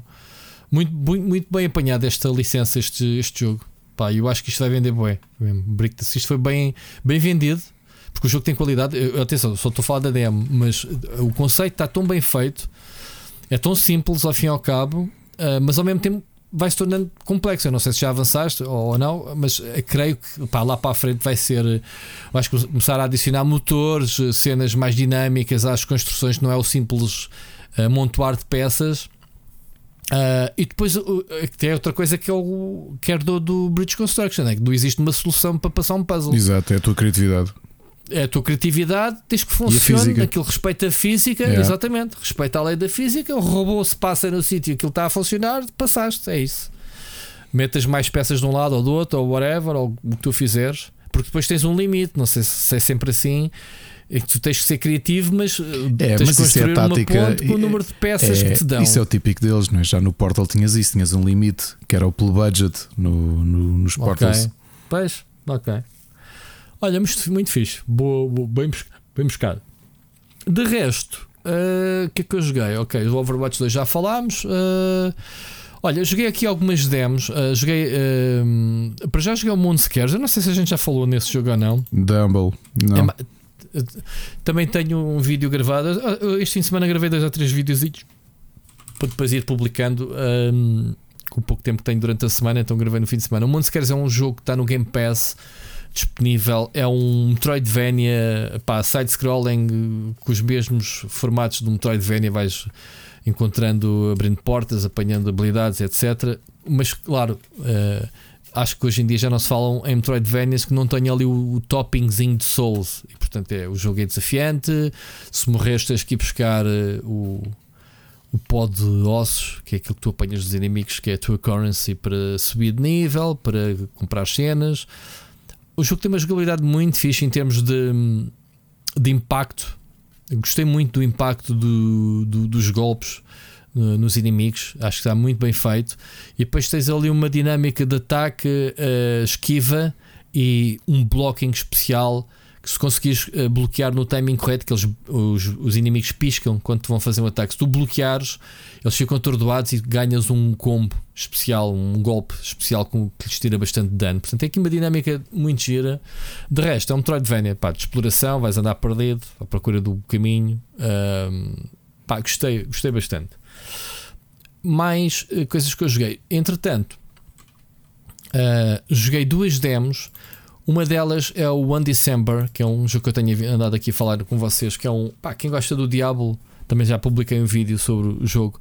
Eh, tem muito de, de, de Diablo. É um jogo free to play. Saiu a demo agora nesta nova. eh, neste evento de Steam, Ricardo, como é que se chama? Next Fest. Next Fest. Mas o jogo acho que sai agora em outubro. E então é um. Epá, é um RPG, é um RPG isométrico, um, um, de, um de portanto, é um, é um jogo em que controlas uma personagem. Uma coisa que eu não sei se era por ser a demo, ah, reparei é que o jogo vai buscar um bocadinho também ao Dungeon Siege, que é não tens classes, ah, vais desenvolvendo a tua classe consoante a arma que te sabes usar. Gostei dessa cena, ou seja, se tens a espada és um warrior, se tiveres um bastão és um mágico e tens habilidades específicas para cada arma. Uh, lembro que o Dungeon Siege uh, também era assim, que se desenvolvia essas classes conforme as armas que tu tinhas, e acho que este vai buscar um bocadinho essa inspiração. Pelo menos foi o que deu a perceber pela, pela demo. Uh, e portanto, achei engraçado, acho que está fixe. Não há de ser um MMO como o Lost Ark, eu acho que há há de ser uma experiência online, sim. Nem percebi se havia co- cooperativo, menos nesta demo, uh, mas sendo um jogo free to play, game as a service, não sei se vai ter uma componente que eles queiram prolongar eh, mais puxada para o Lost Ark, não tenho a certeza, pronto, mas não apostaria muito nisso. Por fim, joguei outra demo muito brevemente que foi o Super Fuse, Ricardo. Mais um mais um jogo destes dungeon crawlers eh, isométricos. Eh, eu, eu tenho uma tendência brutal para descobrir estes jogos, eh, mas com um ambiente de banda desenhada, eh, muito cartoon. Eh, como é que ia te explicar? Banda desenhada, sei lá, dos anos 60, uma coisa qualquer, com muitas. como é que se diz aqueles. os, os números do hit e, e Ah. algumas coisas de diabos a serem anatopeias, é assim diz? Como é diz? Onomatopeias ou, ou, Ono- ou, onomatopeias. ou emanatas também, podem ser as duas. Ok, pronto, eu quase que disse, não era? Quase, que- quase que andava lá. Eh, tá- portanto, está com esse, este estilo cartoon. eh, e, e é isso, é um, é um jogo isométrico, tens habilidades, tens uma barra de habilidades com cooldowns, eh, tens montes de inimigos a atacar à tua volta e o jogo está tá girito. Agora tu vais-me dizer que esse jogo está no IndieX, não? Não, Não mas estavas a falar de jogos tipo o, o Diablo, está a lembrar um muito diferente que nós temos lá, que se calhar já, já passaste por isso, que é o Liberté, que é um, um jogo tipo Diablo, mas durante a, a Revolução Francesa. Não, Não viste? tens que me passar esse depois. Não, não apanhei esse. E pronto. eh, Super Fusion, December, Lego Scar, Sif. Pá, tenho andado a jogar o Return to Monkey Island, que continuo ainda não acabei. Estou no terceiro, já estou já em Monkey Island, já agora fica aqui o spoiler. Ah, não sei se já chegaste aí ou não, Ricardo. Não, não, não, entretanto desististe do jogo. Não desisti, não desisti. Mas não, tenho, atenção, não tenho. atenção que eu estou a jogar na Switch, que é uma experiência. Depois eu percebi pela versão PC que tu fizeste a review, que está no, no canal. A versão uh, Switch epá, é uma experiência. Está uma adaptação muito fixe. Eu acho que é por aqui que passam uh, as aventuras point and click. Atenção, Ricardo, point and click. Se não tens aí o Calvinho. uh, Eu fui, eu fui ouvir e hum, não digo aventura gráfica uma única vez. Disseste agora. Disse agora. passa-te. Já não levas com o seu Calvin approves, porque disseste. Bom, então, eh, o jogo está todo adap- bem adaptado a uma consola, neste caso a Switch, que é a única exclusiva, e tu pensas assim, ah, yeah, porque, porque podes jogar como ao PC, porque touchscreen, tu chegas lá, tens uma pen e jogas. De facto, podes fazer isso. Acreditas que eu ainda não toquei no ecrã? Não toquei no ecrã para jogar e podes controlar a personagem com toques no ecrã, como quiseres, com o dedo, whatever. Eu nunca toquei no ecrã. Porquê? Controla-se super bem a, personagem com o analógico, ainda por cima, se carregares no L2, ela corre pelo cenário, com o duplo, duplo clique Uhum, no PC, sim, julgo que seja isso. Pronto, a personagem corre. eh, tu consegues, se carregares no L e um R1 ao mesmo tempo, fazes highlight a todos os objetos que já falámos, que é a inovação de a inovação que era necessária nos jogos point and click. Tu disseste que já viste alguns. Faz-te o highlight de todas as cenas interativas no cenário. Uh, inclusivamente podes eh, ir alternando entre elas e depois tens a opção de observar ou, ou carregar para interagir. Uh, joga-se tão bem com uma interface, uh, joga-se extremamente bem com a interface e eu ando ali divertidíssimo a jogar uma aventura point and click uh, sem utilizar o rato, sem usar o, o, o toque no ecrã. Portanto, joga-se muito bem. Return to Monkey Island. O jogo é uma delícia em termos de puzzles e humor. Estou a gostar bastante. Pois o humor, o humor, está, está mesmo sempre. lá no. O humor está brutal. Uh, you fight like a cow. É muito ligeiro. Bom, é isso. Estamos falados de jogos. Vamos recomendações de séries e filmes. Uhum. Recomendações. Então, uh, Podes começar tu agora, tu tens montes de Olha, coisas. Olha, não tenho montes de coisas, mas uh, tinha falado no, pod, no podcast do, lá ao vivo no Fórum Fantástico. Tinha descoberto que a série que eu ia aconselhar, o Top Boy, era na realidade a season 3 e 4 de uma série da, na Netflix, 10 anos depois da série ter sido cancelada no Channel 4 em Inglaterra. E essas duas primeiras, primeiras temporadas estão também chamadas Top Boy Summer House. Uma coisa interessante. os mesmos atores? Os mesmos atores. 10 anos de diferença? Sim. Uma coisa interessante. Okay. Há uma coisa curiosa que foi: eu comecei a ver, como a Netflix disse, está aqui Top Boy, eu comecei a ver a série. E o, o meu conselho é vão mesmo ver a primeira série Summer House, a de 2011, porque há personagens que surgem, tu não perdes nada se não souberes quem eles são, porque eu comecei a ver e já estava hooked na série, estava mesmo agarrado mas tu conheceres de onde é que elas vêm, dá-te um bocadinho de explicação de algumas coisas que lhes acontecem. Ok? Uma coisa muito interessante que eu acho que os autores resolveram bem, assumindo que passaram mesmo 10 anos, há coisas que ficam em aberto na segunda temporada e a série é cancelada. Tu tens um tens um cliffhanger e de repente voltas a Netflix compra os direitos, continua a série 10 anos depois e tu vais percebendo o que é que aconteceu neste espaço intermédio. Mais ou menos. Uhum.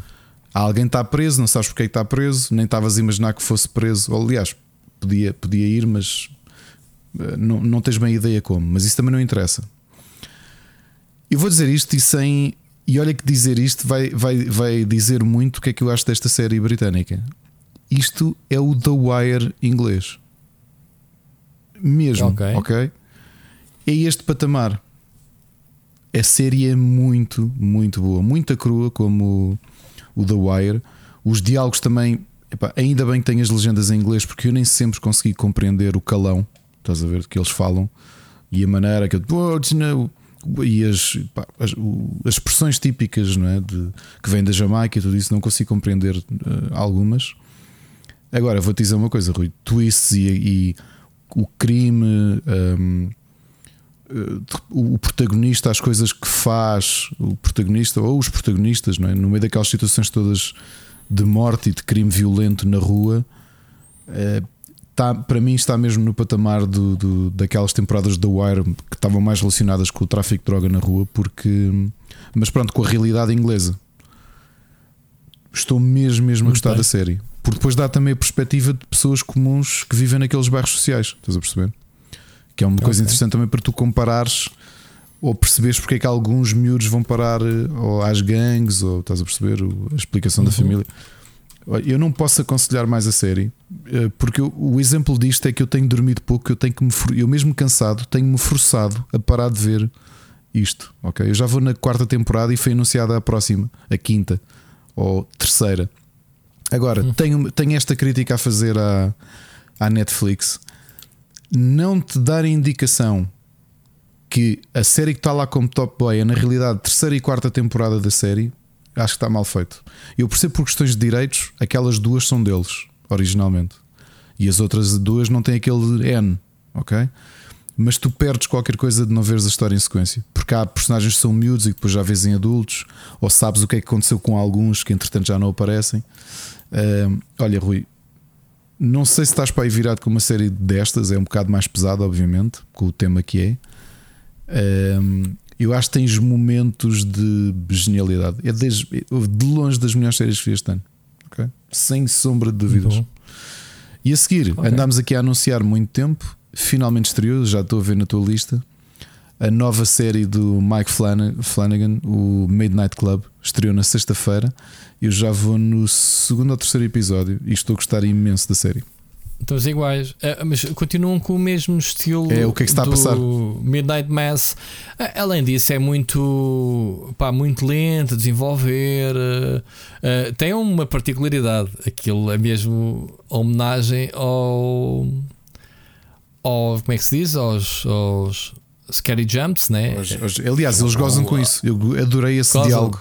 Pois, Quando Viste, vi- eh, aquele diálogo está espetacular a dizer: Ah, É lá contar a história. Sim, ele- Eh, pá, eu às tantas, aquilo já. O som e isso já, já te irritavas Já. a o que ia aparecer, mas tipo, uau, os gajos conseguem mesmo. Mas depois criar... o comentário que fazem não é? É dizer, pá, um- alguém que está a contar uma história e só recorre a jumpscares, isso é a coisa mais preguiçosa que existe. E o diálogo que eles têm Exatamente. sobre jumpscares está, está muito bem feito, porque se tu pensares, o Mike Flanagan até nem, nem recorre tanto a Não isso. tem nada, não. O o Midnight Mass tens eh, um, um tipo de horror muito mais requintado, não é? Porque acaba, acaba por. A maior parte do, do terror acaba por ser na tua cabeça de pensar o que é que está ali a passar, não é? E a pensar, aí está ali uns olhos. Ele usa muito a, a cena dos olhos no escuro. Sim, ou as Não é? sombras, não é? Também. As Ou os reflexos sombras, na- é, no um, é um espelho. estilo É que diferente, é. Há ali qualquer coisa, mas tu não, não, não dizes o que é. E, e se calhar só vais descobrir muito mais tarde. Portanto, e ele já é. Ele tem quatro séries. Eu vi a Midnight Mass e vi uma das casas, né? há duas séries Sim, de casas. O, o primeiro tu notavas isso, o The Haunting, Pronto, of, the, the Haunting of the sim, House que of aquela the Hill. família, aquela família que vai para a casa, Sim. é? Essa série é, uma casa. sim, é espetacular essa série. Eu depois não vi a segunda, portanto está na minha lista para depois ir recuperar a outra. eh, e depois vi o Midnight Mass, pronto. E começa-se aqui a ver que ele joga muito com. Está ali qualquer coisa. Eu assim, se calhar é melhor não ir lá espreitar. Eu prefiro, E- eu, e joga- eu prefiro este terror porque acho que ele constrói bem o, ele agarra-te bem aos personagens. Yeah. Eh, tu, eu e Ana já temos ali uma série de teorias. Não vou estar a dizer aqui para não fazer spoiler. Epá, eu ainda não, eu não eu tive, eu vou no segundo episódio. Logo- ainda não, logo no ainda não primeiro- tive nenhuma Já temos ali uma série de teorias e quero ver se. boa. Isso é fixe, porque no, no Midnight Mass tens uh, dá-te a várias teorias giras. E nesta também, eu nesta também acho que sim. E o conceito Nesta está também, engraçado, não. não é? Que tu tens. É engraçado. O tema é bué da pesado. Isso já tinhas falado É. aqui semana passada, e se calhar isso podemos falar. Que é o Eh, sanatório para crianças. Sanatório. Para adolescentes que têm doenças terminais. Essencialmente, quase Terminais, todos são. para irem lá morrer, doen- Exato. basicamente. E, e aquilo quase que parece. eh, O ambiente e tudo faz lembrar o- a mansão do professor Xavier. Claro que sem poderes, não é? Mas eles são todos. Aquela vivência eu de. pensei que era alguém que se, se aproveitava, quer dizer, até lá não sabemos. Eh, Eu acho que sim.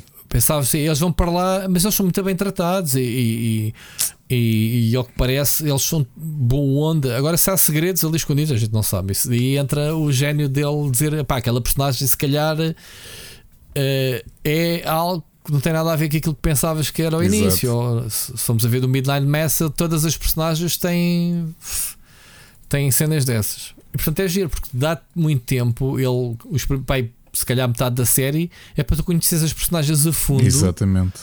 não é? E para depois é muito giro. E, e curioso. mesmo o caso está bem escolhido. Estes semana- atores mais jovens acho que estão. estão... Eles são bons, são, Sim. não, não conhece, não há ninguém conhecido, acho eu. Não, e depois tens mas- aqueles atores que vieram do, do, do Midnight Mass. Por exemplo, tu reparaste, Ana não reparou. O ator que faz de pai adotivo da, da protagonista é o, Quem? é o bêbado do Midnight Mass. O tipo que tinha alvejado Ah, a outra tá miúda. Totalmente diferente. O bebê tinha bem da barba, mal, mal vestido. Ah, nem reparei. E até um gajo novo. E depois o enfermeiro, pronto, é o protagonista do Midnight Mass, digamos assim, não é? é o- Enfermeiro. O enfermeiro, O que tira. O que tira o sangue e isso, o, né? é, o Para enfermeiro é aquele O que, que logo no início tu vês que ele está preso porque foi conduzir bêbado.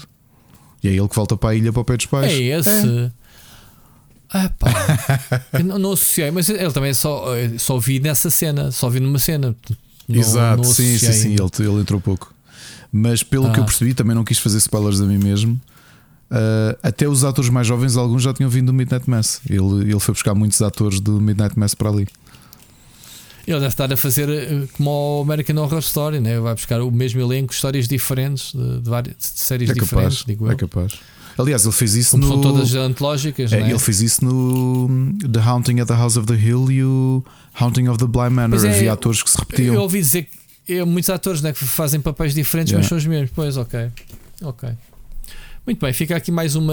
Ah, porque é que se chama-se Midnight Club? Se calhar também é, é fixe para, para o pessoal descobrir eh, o que é que é o Midnight Club, é giro. Não é o videojogo. Uh, Midnight, Midnight Mass, Midnight Club, há aqui umas Sim. Midnight Eu estava a dizer, é? Ana, que eu estava assim: qual é que será a terceira série? O Midnight Dream? Midnight Nightmare?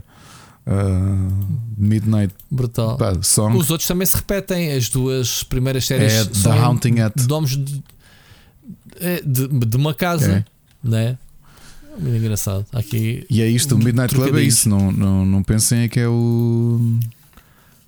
O videojogo.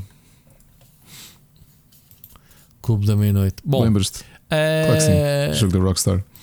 lembro da Midnight Club, sim, sim. Eu, eu preciso de mais um Midnight Club. Eh, era um dos meus jogos favoritos de carros. Era altura. curioso. Joguei pouco. Joguei muito Epá, pouco. então, eles aproveitavam o, sistema de condução Exato, e eh, faz- e o open world do GTA para fazer um jogo de carros. meu, Estava brutal. Gostei muito mesmo. Não gostei muito do 3 do, do Dub Edition, já foi Uhum. um. Se calhar foi por isso que eles desistiram. Mas o Midnight Club 2 era muito bom. Estamos a falar de jogos do tempo da PlayStation 2, Dois. né? Sim, se sim. Portanto, eram brutalíssimos. Bom, acabei de ver o Dalmer. Não sei Ainda se não acabei. acabaste entretanto Ainda não de acabei. ver. Gostaste? Uh, opá, achei que a série arrasta-se montes. Os últimos episódios, para tu teres uma ideia, a série tem 10 episódios. Eu pensei que o oitavo episódio uh, ofereceu-me um closure que, que era necessário. Uh, eu pensei que acabava por ali. Quando reparei que havia mais dois episódios, mas, mas o que é que ainda há para contar desta história? Pá, já não estava a achar muita piada. Uh, eu não sabia o que é que se passou com ele, né? depois disto, na, na, Ah. na na vida real. Portanto, eu não fui spoilado. Portanto, não foi surpresa para mim. Achei. Achei. uh, uh, se tu reparares, depois quando ver, achei que está muito romantizado. Epá, eu acho que. Eu acho que houve aqui uma necessidade de romantizar a personagem, não sei. Uh, ou se és tu que tens uma empatia grande com o ator em si, não é? Porque Eu ele acho que é, isso, ótimo porque ator. tu vês o passado dele Não e é? vês o, que, o, o Yeah. comportamento do pai e o. Como, aliás, em casa aquilo era tudo. Era a mãe, era o pai, cada um com os seus problemas, né? Sim, sim, sim, sim. Sim, n- não é questão de tentar encontrar uma explicação uh, para o comportamento dele. Achei foi que às tantas a série uh, faz-te quase esquecer uh, o monstro que ele é, que é isso mesmo, o monstro que ele é, e, e tentou romantizar o monstro. Ah pá, não sei como é que era na realidade. O pai dele, sempre com ele até ao fim, sempre meu filhinho, coitadinho. Assim, bem, o teu filho matou não sei quantas pessoas. Quer dizer, não, isso não é o teu filho, é um monstro que tu criaste. É. Percebes? Eu não sei se conseguiria uh, ter uh, aquela. Pá, não sei, a gente tem- somos pais e é difícil. Pá, porra. Descobri que a minha filha era uma serial killer. Eu não sei, mano. Eu, acho que, eu, eu, eu, eu passei a série toda a pensar: este pai vai-se vai -se matar. Percebes? Eu, no lugar dele, era se calhar de vergonha o que faria, não sei. Até porque ele acabou Ah, por ser muito não culpado do, do, do comportamento do filho, né? Pronto, sentiu-se culpado, sim, e depois vais, vais ver a razão disso, né? Portanto, eh, mas pronto, não, apesar de ser factos verídicos, a gente tem aqui esta tendência de contar. Eu fui surpreendido porque eu não sabia o que é que acontecia a ele no fim ahm, e, e acabei por, eh, por dizer: Ah, yeah, ok, eh, pronto, porque não, não vi, então não vamos estar aqui a dar spoiler para quem não conhece a história. Mas pronto, eh, não me arrefece, não me, não me aquece esta série, sinceramente. eh, pronto, O, o ator esteve bem. O ator, o ator esteve bem. O menos. ator é excelente, mano. Este gajo merece prémios. E espero que as pessoas não confundam esta pessoa, que há uma tendência do caraças, de confundir o ator com a personagem. Atenção, o gajo é um grande ator. Este gajo, eh, pá, deem mais papéis a este. eh, como é que ele se chama-se? O, Eu não sei. eh, agora não me recordo o nome. Eh, mas ele já está já tá com um bom nome, pelo menos em termos de séries de televisão. E ele está na Marvel, atenção, ele é o. Quicksilver. é o Quicksilver da Marvel. Acho que ele agora vai regressar eh, outra vez à Marvel. Eh, O que é que eu vi mais? Olha, vi um filme cena. Acho que vais gostar. Vais gostar. Eh, Chama-se Lu. Está no Netflix. É, é uma senhora já nem- para lá de meia idade. Numa ilha, tudo passado numa ilha. É quase tudo passado numa tempestade tropical. Uh, e, e, a história resume-se a, a, uma, a, uma, vizinha a quem ela arrenda a casa que tem uma filha. Vive, a mulher vive sozinha com a filha. A filha é raptada por um tipo. E, e é basicamente isto: uh, a velha pega na caçadeira e vai atrás dele. Eu digo velha porque ela já tem uma idade. Depois vais perceber quem é, o que é, que é que esta senhora foi no passado. Pronto, e há uma série de reviravoltas engraçadas, mas é giro, vê-se vê bem. Vê-se vê bem. E atenção, eu estava a dizer, dizer que é velha caracterizada a personagem, porque a senhora que lhe dá vida chama-se Alison Brooks. Não, Alison Alison Janney, eu não conheço a atriz, já tem 62 anos. Ok, é uma senhora de meia idade uh, uh, avantajada. Uh, por acaso, descaracterizada, ela nem parece que é tão velha. Na série está mesmo envelhecida, acho de propósito, muito magrinha. Mas depois vais perceber porquê. Olha, e o, a minha mulher gostei ela, a minha mulher viu o filme, a Mónica viu o filme sozinha. E depois disse: Olha, vais ver este filme e vejo contigo outra vez. E viu duas vezes no fim de semana. Oh. Arrependeu-se de ter mesmo. visto o filme sozinho. Ela gostou bastante. É pá, gostou da personagem dela, está muito giro. Velha com o trabuco. da vovó, é Olha, a vovó Donalda com, com, com, o trabuco. Com o trabuco. Uh, e ela adorou a personagem. Pronto. Uh, epá, o, uma das personagens que chama-se Logan Martian Green, eu fiquei muito confuso se este tipo não era o. Ver fotografia dele. Uh, Fiquei muito confuso. Tive que ir pesquisar se não era o. Ai, como é que se chama-se o, o, que faz o novo Mad Max e o Bane? O... Bolas? Sim. Parece, parece. Não, é igual, é.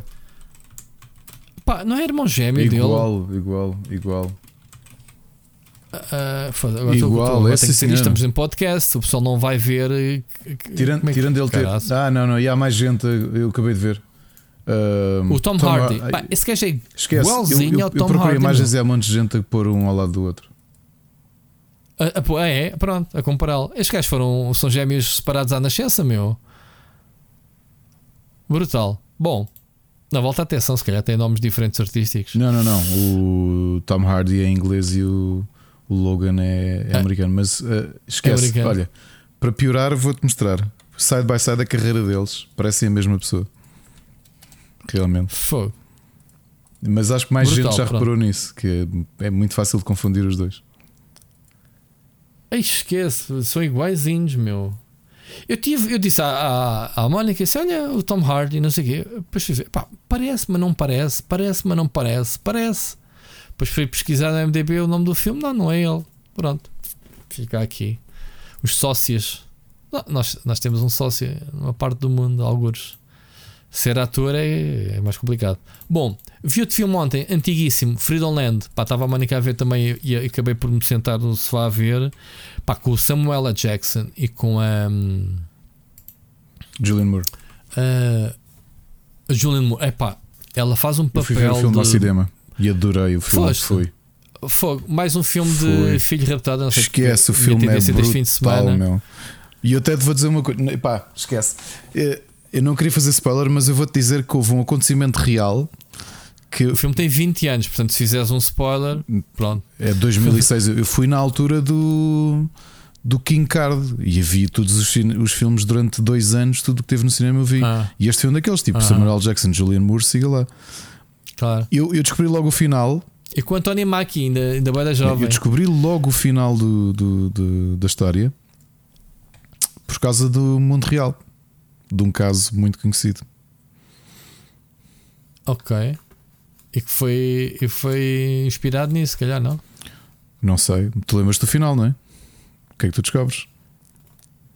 Ah, lembro do final, a ver o filme ontem, claro que sim. Podias estar com problemas mentais, não sei. eu, ah, muitas vezes esqueço-me dos filmes passados dois ou três dias, mas já. Mas não, mas não te fez é, lembrar é... nenhuma histórias que aconteceram anos antes Opa, acontece constantemente este tipo de situações. Pá. As pessoas entram num transe, né? Eh, ela faz um, ela, eu digo uma coisa: O Samuel é o Samuel. Pá, tu vês um E filme do Samuel Moore é Julianne Moore, vês, meu. vês todos. Julian Moore é Pá, mas a brutal. Meu. Moore também tem uma capacidade camaleónica de. E a interpretação dela neste filme está de muito body boa. language de, de- de cara é é excelente. Ela, ela é muito boa, uma boa- excelente atriz. E ela neste, neste fez-me confusão. Eu acho que tive de desviar a cara. Tive de desviar a.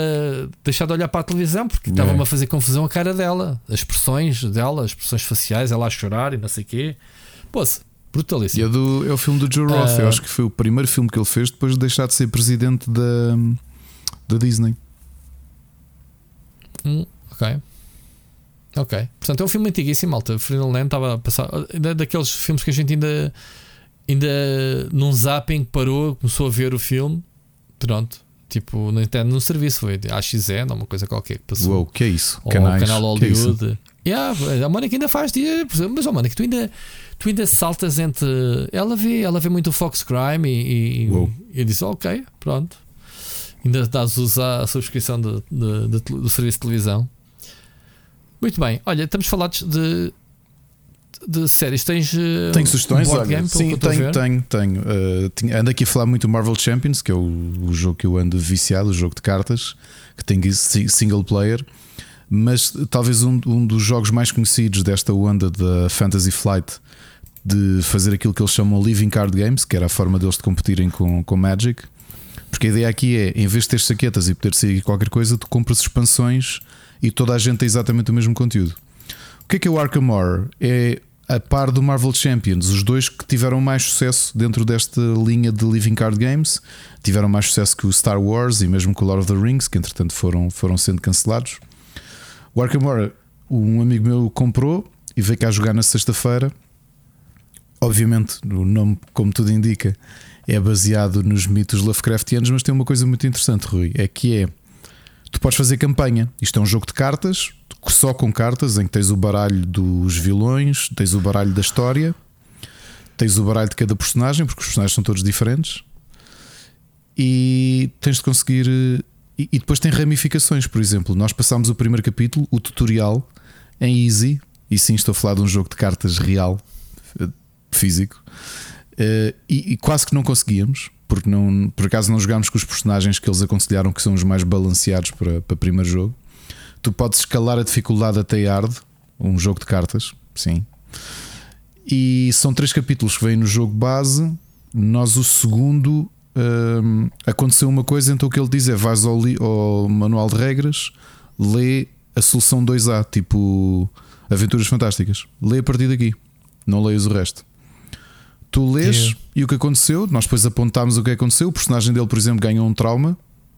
Então apontámos isso numa folha. O que quer dizer que quando formos fazer o terceiro capítulo, ele tem menos um ponto de vida.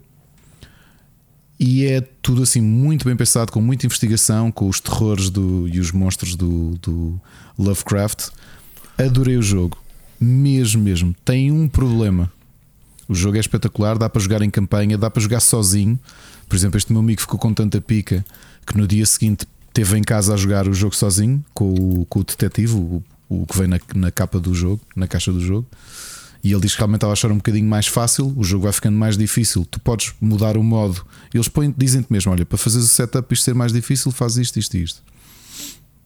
Ah, tem um problema: o jogo começou a ser em 2016 e eu estava a fazer contas para ter todas as expansões, ou seja, as histórias todas, é coisa para largares pelo menos mil euros.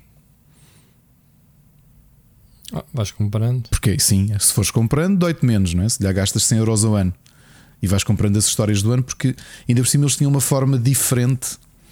Eles faziam isto por ciclos. Imagina, o ciclo de 2017 era uma história só. Que tu compravas a expansão, que trazia, imagina, quatro capítulos, e que depois compravas os capítulos adicionais em baralhos separados, eram seis baralhos. Desde o que eles estão agora a fazer é as histórias mais antigas, como já é difícil de malta, há muita gente a comprar isto, porque ainda por cima é da Fantasy Flight, não é? que é assim uma marca grande, está a vender muito, muito mesmo. Tu podes fazer as tuas builds, ou seja, tens o teu personagem e tu podes montar o teu baralho para ver se consegues derrotar a história e fazer uma campanha com outras pessoas, por exemplo. Ou podes pegar em personagens que saíram nos anos mais tarde e tentar passar a história anterior com aquela, ou tentar encontrar outras ramificações. E, pá, e mesmo para quem gosta deste aspecto RPG é muito porreiro porque o jogo é muito autoexplicativo, ou seja, o- os próprios cenários são cartas. Se tu cumprires determinada coisa, As cartas são muito giras. pá, o jogo é lindíssimo, ok? Então eles agora entraram num modo que eu acho que foi bem pensado, que é os primeiros ciclos, o primeiro ciclo anual é de 2017, porque em 2016 eram expansões separadas em baralhos, portanto não tinham continuação de umas para as outras.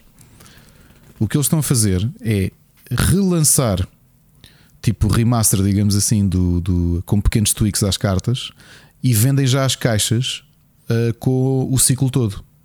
Ou seja, em vez de comprares uma expansão, mais seis baralhos pequenos, mais eventualmente alguns personagens adicionais, agora tens a op- a oportunidade de comprar duas caixas. A caixa só com a história e uma adicional em que compras personagens para jogar. Porque pode não te interessar. Tu podes ter já um grupo de personagens que, pá, que gostas deles, fazes o teu deck Sim, sim, sim. sim. e queres só viver a história. Então acaba por compensar-te mais. Eles estão a fazer isto retroativamente, ou seja, estão a ir 2017 até agora, eh, aos poucos, a relançar tudo aquilo que já está out of print e tu compras logo o ano todo em duas caixas. E Vais encaixando as peças do tabuleiro que são os cenários. É isso que estavas a dizer.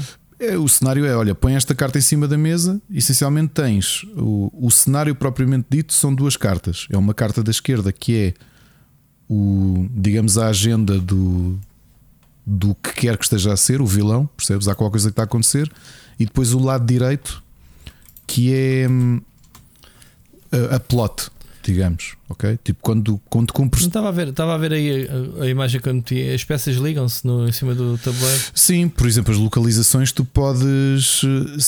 eh, não, não é este, não é este. Este é o Arkham Horror mesmo board game. O que eu te estou a dizer é isto, mas Ah. card game.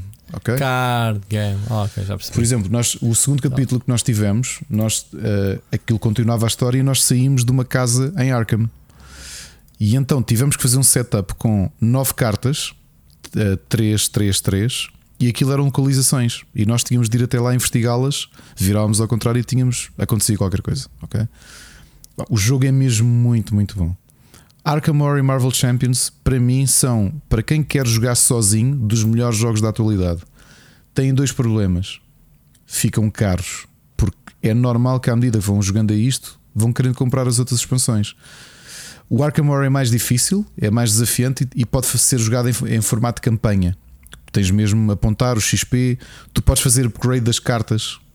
Ok? Imagina que tu estás, fizeste uma build e existe uma versão mais forte de uma magia que a tua personagem tem, ou um item, tipo uma, um revólver. Podes fazer upgrade ao revólver gastando XP, então podes trocar a carta que começaste e ir buscar à caixa a carta mais forte, pagando a diferença de XP, e depois apontas na folha, só mesmo para ser mais pá, como, como RPG, ou seja, vais mantendo uma linha condutora na tua campanha, e se fores perdendo vida ou ganhando traumas ou ganhando aliados, também pode acontecer. Imagina que descobriste alguém, um personagem forte na ramificação da história. Essa carta depois vai para o teu baralho. Pode sair no próximo capítulo. Ok? Está muito bem pensado. Portanto, Arkham Horror, The Card Game ou Marvel Champions são dois excelentes jogos, até para quem tem. No caso Marvel Champions é mais curto. Se tiveres 20 minutos, podes tentar bater um vilão. Aqui o Arkham Horror é um bocadinho mais RPG.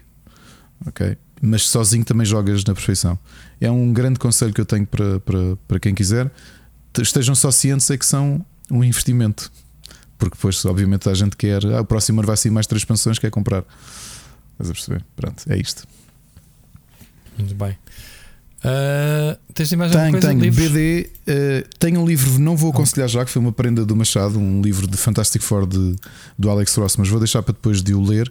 Mas por causa de uma conversa que tive com ele, quando ele me ofereceu essa prenda, fui reler para mim uma de- um dos grandes arcos de história paralela de sempre da Marvel, que é o Earth X do Alex Ross. Que pode ser adquirido já em formato paperback, que é um mundo eh, alternativo em que há um acidente e de repente toda a gente na Terra ganha poderes. E que consequências é que isso teve para a sociedade e de que forma é que os heróis que nós conhecemos se adaptam e que perigos é que surgem nesse, nesse mundo X em que toda a gente tem poderes. É para mim das melhores histórias paralelas que, que já feito, foram feitas na banda desenhada. Depois podcast, já Ok. tínhamos aqui aconselhado o Old Gamers, aconselhamos a passarem por lá, tem muitos convidados, tem duas seasons já para ouvir. Uhum. E livros, eh, comecei a ler eh, dois este fim de semana. Uh, um, uh, vou-vos semi-aconselhar. Comprei pelo tema porque é uma coisa que me interessa muito. Chama-se Lendas Tradicionais Portuguesas. Uh, mas na realidade não, nem sequer tem um autor definido. Aquilo é feito pela, pela editora Guerra e Paz. E depois é que reparei tem lá um, um logotipo que nunca tinha visto que era Livros CMTV. Eu não sabia que isto existia, ok? Mas o livro é, é muito bonito. Não é extraordinariamente bem escrito, mas é mais um um inventário de lendas de várias regiões de Portugal uh, e, eu, e, é uma coisa que eu acho tenho muito interesse de conhecer, às vezes até para integrar em histórias que estou a escrever ou até integrar em campanhas de Vampire da Masquerade e portanto estou a ler. Agora, um livro realmente muito bem escrito que estou, estou a meio é um, um livro de 2010 do Philip Pullman, que provavelmente conhecem por causa do His Dark Materials, que já teve duas, uma adaptação cinema e uma adaptação HBO. Uh, mas tem um livro muito bom chamado The Good Man Jesus and the Scoundrel Christ de 2010, em que a ideia é muito simples. O que ele faz é recontar-nos a história de Jesus, mas assumindo que na realidade o que nós conhecemos como uma pessoa só, Jesus Cristo, são duas pessoas, são dois irmãos diferentes. É o, o irmão Jesus, que é um tipo bondoso uh, e que foi uh, definido por Deus como o Salvador e depois Cristo, que é o irmão gêmeo dele, que é mais franzino, é mais calculista e que vê o sucesso do irmão e a forma como as pessoas o seguem, como é que ele vai poder rentabilizar o sucesso do irmão e criar uma religião à volta daquilo. E portanto, hum. grande livro do Philip Pullman. Uh, estou a gostar imenso. Boa. Uh, é tudo? É tudo. Curtinho este episódio, 3 horas e um quarto. Curtíssimo. Eu, eu, vocês é, espero que tenham gostado. Não brinquem, o Rui hoje, garanto-vos, foi. Estávamos a começar a gravar e ele diz: pá, isto hoje vai ser daqueles episódios que isto, pá, isto vai ser curto, temos aqui temas nenhums. E eu, Rui, não digas isso. Como sempre. Não digas isso. Como sempre. Muito bem. Ricardo, um grande abraço. Ouvimos para a um semana. Um grande abraço e ouvimos para a semana. Okay.